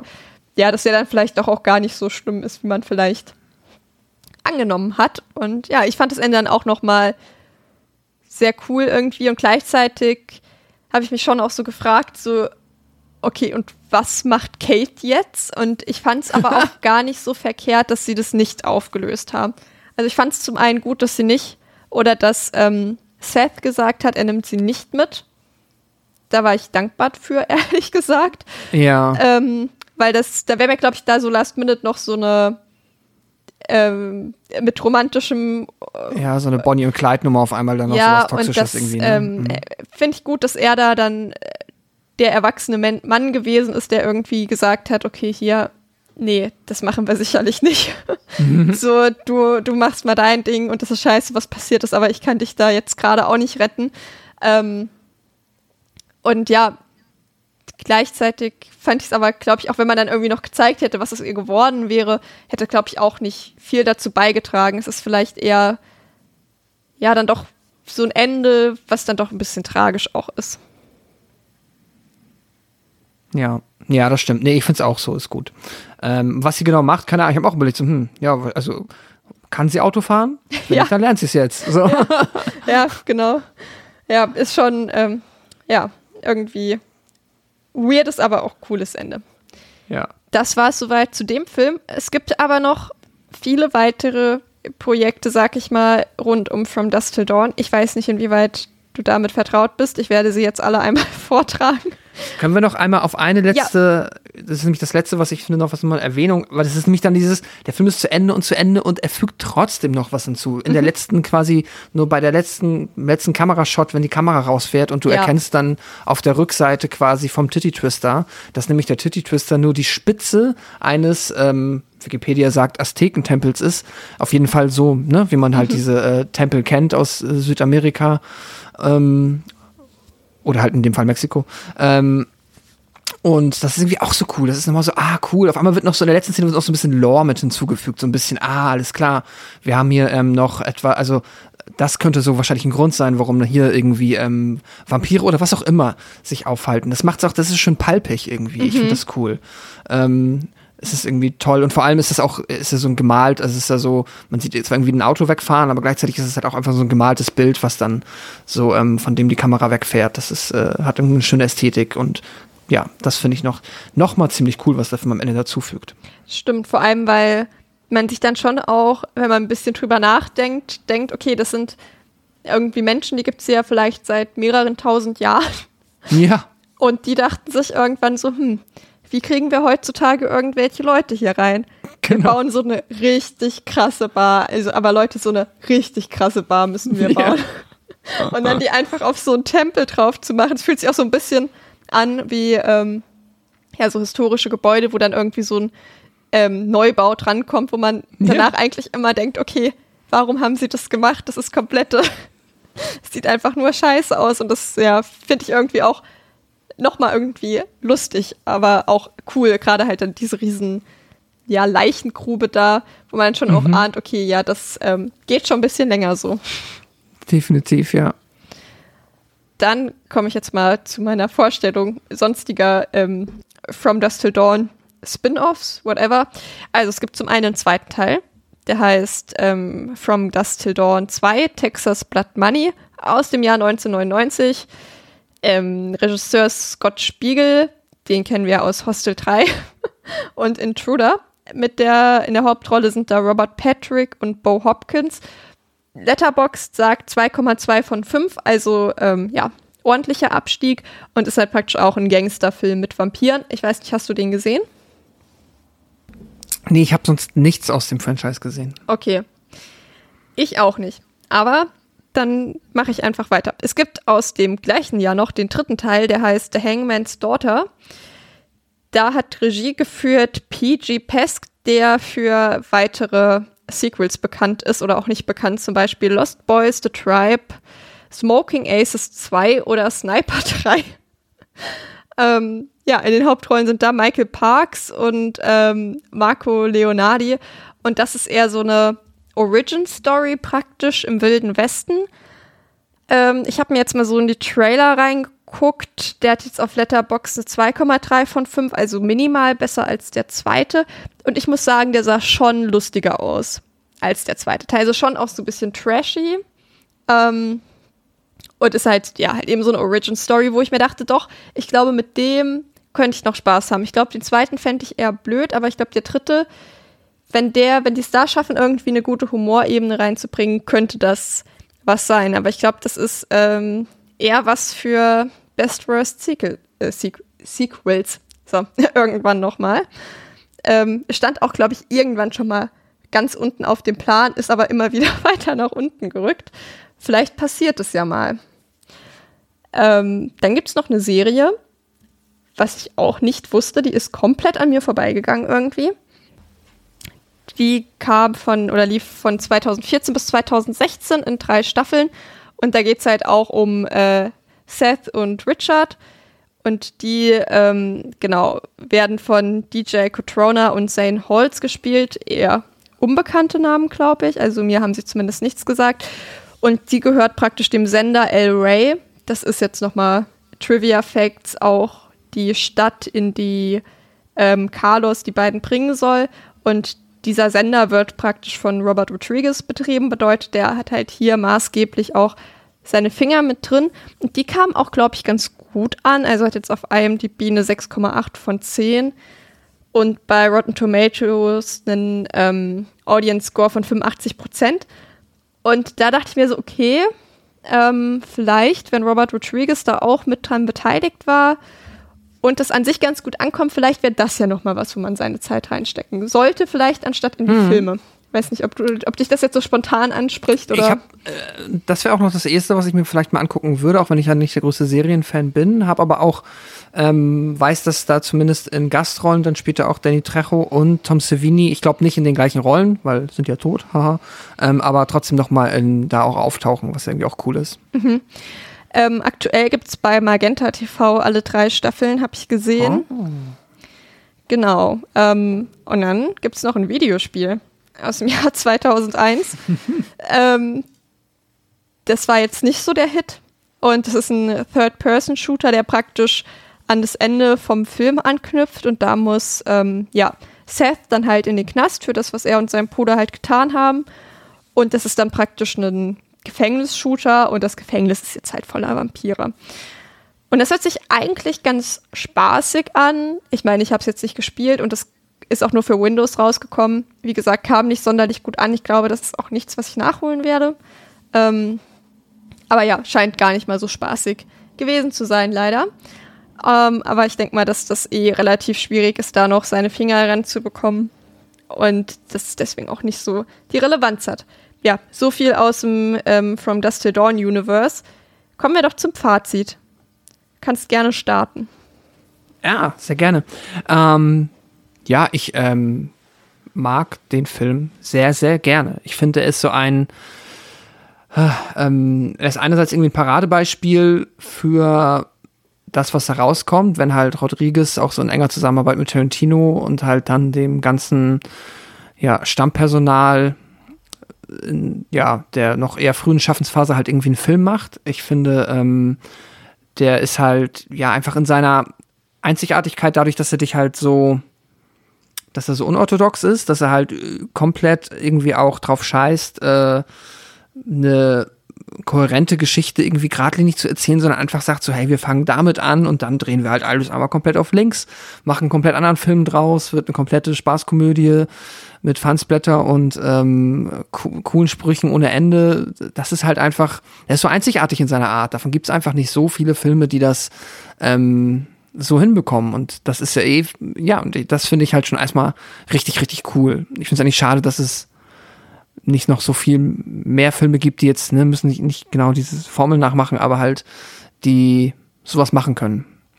Ähm, und dann, ich finde halt, ja, also so alle Zutaten aus den verschiedenen ähm, Rezeptbüchern der beiden funktionieren da für mich gut. Ich mag die Coolness von einem ähm, Seth und die Weirdness von dann ähm, halt Richie. Ich mag den Humor. Ich finde, der Film ist wirklich unfassbar witzig einfach. Der hat da, der hat eine Menge Gags. Der ist jetzt nicht komplett äh, reine Komödie, aber immer wenn er witzig sein will, schafft er es meiner Meinung nach. Oder zumindest für mich schafft er es dann. Das ist super. Ich mag dann, ähm, ja, die Kreativität, den Style, die Vibes. Der Soundtrack ist fantastisch. Ähm, ja, After Dark, dass es einfach diese Szene alleine ist. Da, da sind so viele ikonische Momente in diesem Film. Ja. Ähm, es ist richtig, ja, so ein richtiges Juwel einfach, das einfach existiert. Und ähm, es fühlt sich für mich immer an wie so ein Film, den es eigentlich nie hätte geben dürfen. Und aus irgendwelchen kuriosen Gründen hat er es dann geschafft, so zu existieren. Und jetzt ist er da und er macht mir jedes Mal wieder sehr, sehr viel Spaß. Und ich gucke ihn sehr, sehr gerne. Und sind die einzigen Kritikpunkte, die ich an ihm habe, sind halt dann ähm, das äh, wirklich äh, willkürliche Casting von, wie gesagt, ich will ihn nicht mobben oder so, aber Ernest Liu äh, ist halt leider dann für mich eine Fehlbesetzung. Ich weiß nicht, was er da gemacht hat. Ähm, das ist halt irgendwie ein Downer, ein kleiner. Naja, und halt die CGI-Effekte, die halt 90er CGI-Effekte sind, was man ihn ansieht. Das ist dann halt so, das änderst du auch nicht mehr. Aber trotzdem ist das für mich einer, ja, meiner liebsten Filme, gerade so aus den, ähm, aus diesem Kosmos der beiden. Deswegen gebe ich dem Film viereinhalb Sterne und ein dickes Herz. Sehr gut. Ich bin auch, finde ich, gnädig mit dem Film. Ähm, es gibt eigentlich, ich fange jetzt mal mit den Sachen an nochmal, die mich jetzt halt gestört haben. Es war schon auch zum Teil die Darstellung von Richies Figur und dass ich mir nicht so sicher war, ja, finden sie ihn jetzt eigentlich doch cool oder nicht? dass ich das Gefühl habe, da waren sie sich beide nicht so ganz einig. Zum einen wollten sie ihn irgendwie schon wie ein Arschloch dastehen lassen, aber ein bisschen cool sollte er schon halt auch sein und ja, hat mir halt nicht so gepasst und ähm, das CGI, wie du gesagt hast, ne, das ist halt, ja, ist halt einfach wack an manchen Ecken, aber das ist jetzt auch prinzipiell nichts, was den Film komplett verhagelt. Ähm, nach hinten raus finde ich ihn, wie gesagt, ein bisschen zu lang. Da ist es halt dann irgendwann immer mehr more of the same, aber es fängt halt auch schon mit so einem Wahnsinn, Wahnsinnstempo irgendwie an, dieser, dieser ganze Kampf. Und der kann dann halt auch nicht nochmal so richtig getoppt werden. Und da hätte ich mir gedacht, ja, vielleicht irgendwie, weiß ich nicht, fünf Minuten weniger hätten es vielleicht schon getan. Mhm. Besonders sympathisch fand ich eben Familie Fuller, die fand ich wirklich echt gut geschrieben. Und ich finde halt auch, dass man schon halt auch bemerkt, dass es ein handwerklich guter Film ist, weil die meisten Szenen kommen, glaube ich, so an, wie sie gemeint waren. Also gerade auch so diese ganzen Spannungsszenen. Manchmal hat man ja auch so Szenen, wo man denkt, okay, ich glaube, die sollen jetzt spannend sein, aber irgendwie haben sie es nicht geschissen bekommen, die spannend zu inszenieren.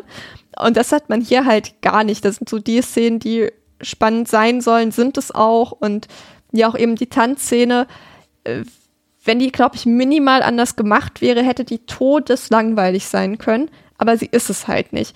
Das Einzige, was, glaube ich, so ein bisschen daneben gegangen ist, ist halt dieser, ja, semi-emotionaler Moment oder auch nicht am Ende halt. Ansonsten hat es für mich echt alles sehr gut funktioniert. Und auch der Twist, wenn man diesen Film noch nicht kennt und den das erste Mal guckt, dann ahnt man auch nicht, was kommt. Also wenn man wirklich überhaupt gar keine Ahnung hat. Und also ich habe ja auch echt lange unterm Stein gelebt, was ähm, so Klassiker angeht, sag ich mal, weil halt keiner in meinem Umkreis großartig Filme geschaut hat. Weswegen mir auch ähm, ja viele Twists von so großen Filmen auch einfach echt an mir vorbeigegangen sind, was eigentlich ganz cool ist. Und es hat echt gut funktioniert. Und er ist halt auch wirklich kreativ, gerade jetzt halt in der zweiten Hälfte mit den Kills, die da ausgepackt wurden und zum Teil mit dem Creature-Design.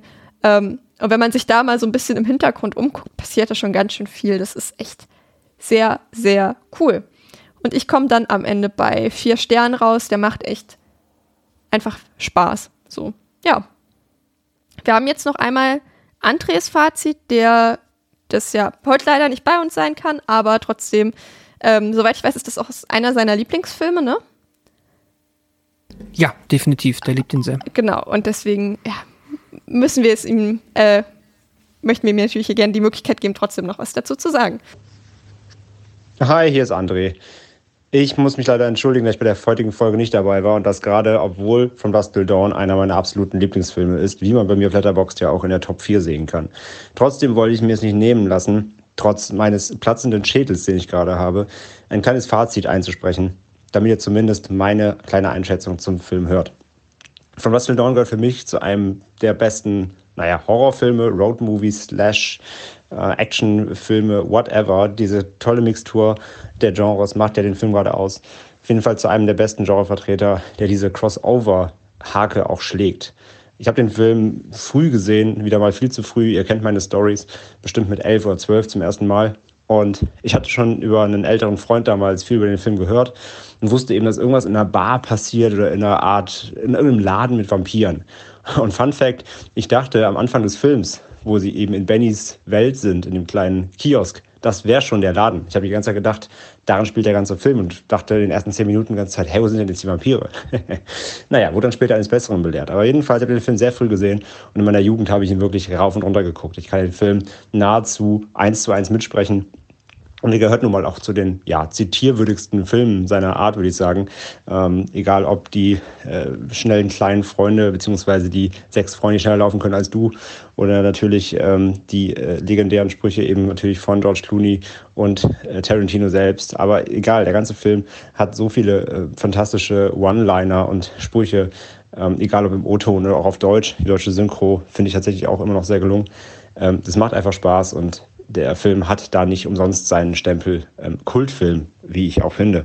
Und äh, ja, er ist hier und da sicherlich auch so ein bisschen in die Jahre gekommen, was äh, einige Lines und Charakterzüge angeht, aber das macht den Film ja auch aus, denn wie es ja auch später dann Rob Zombie viel gemacht hat, stehen ja hier einfach ähm, ja Verbrecher erstmal zumindest im Mittelpunkt. Zwar kriegen wir ganz vor Augen gehalten, dass sie Schlechtes tun und schlechte Menschen sind, aber trotzdem sind sie unsere Hauptfiguren zumindest, eben bis dann eben Harvey Cartell ähm, mit den Kids an den Start kommt. Da hat man dann die richtigen Sympathiefiguren.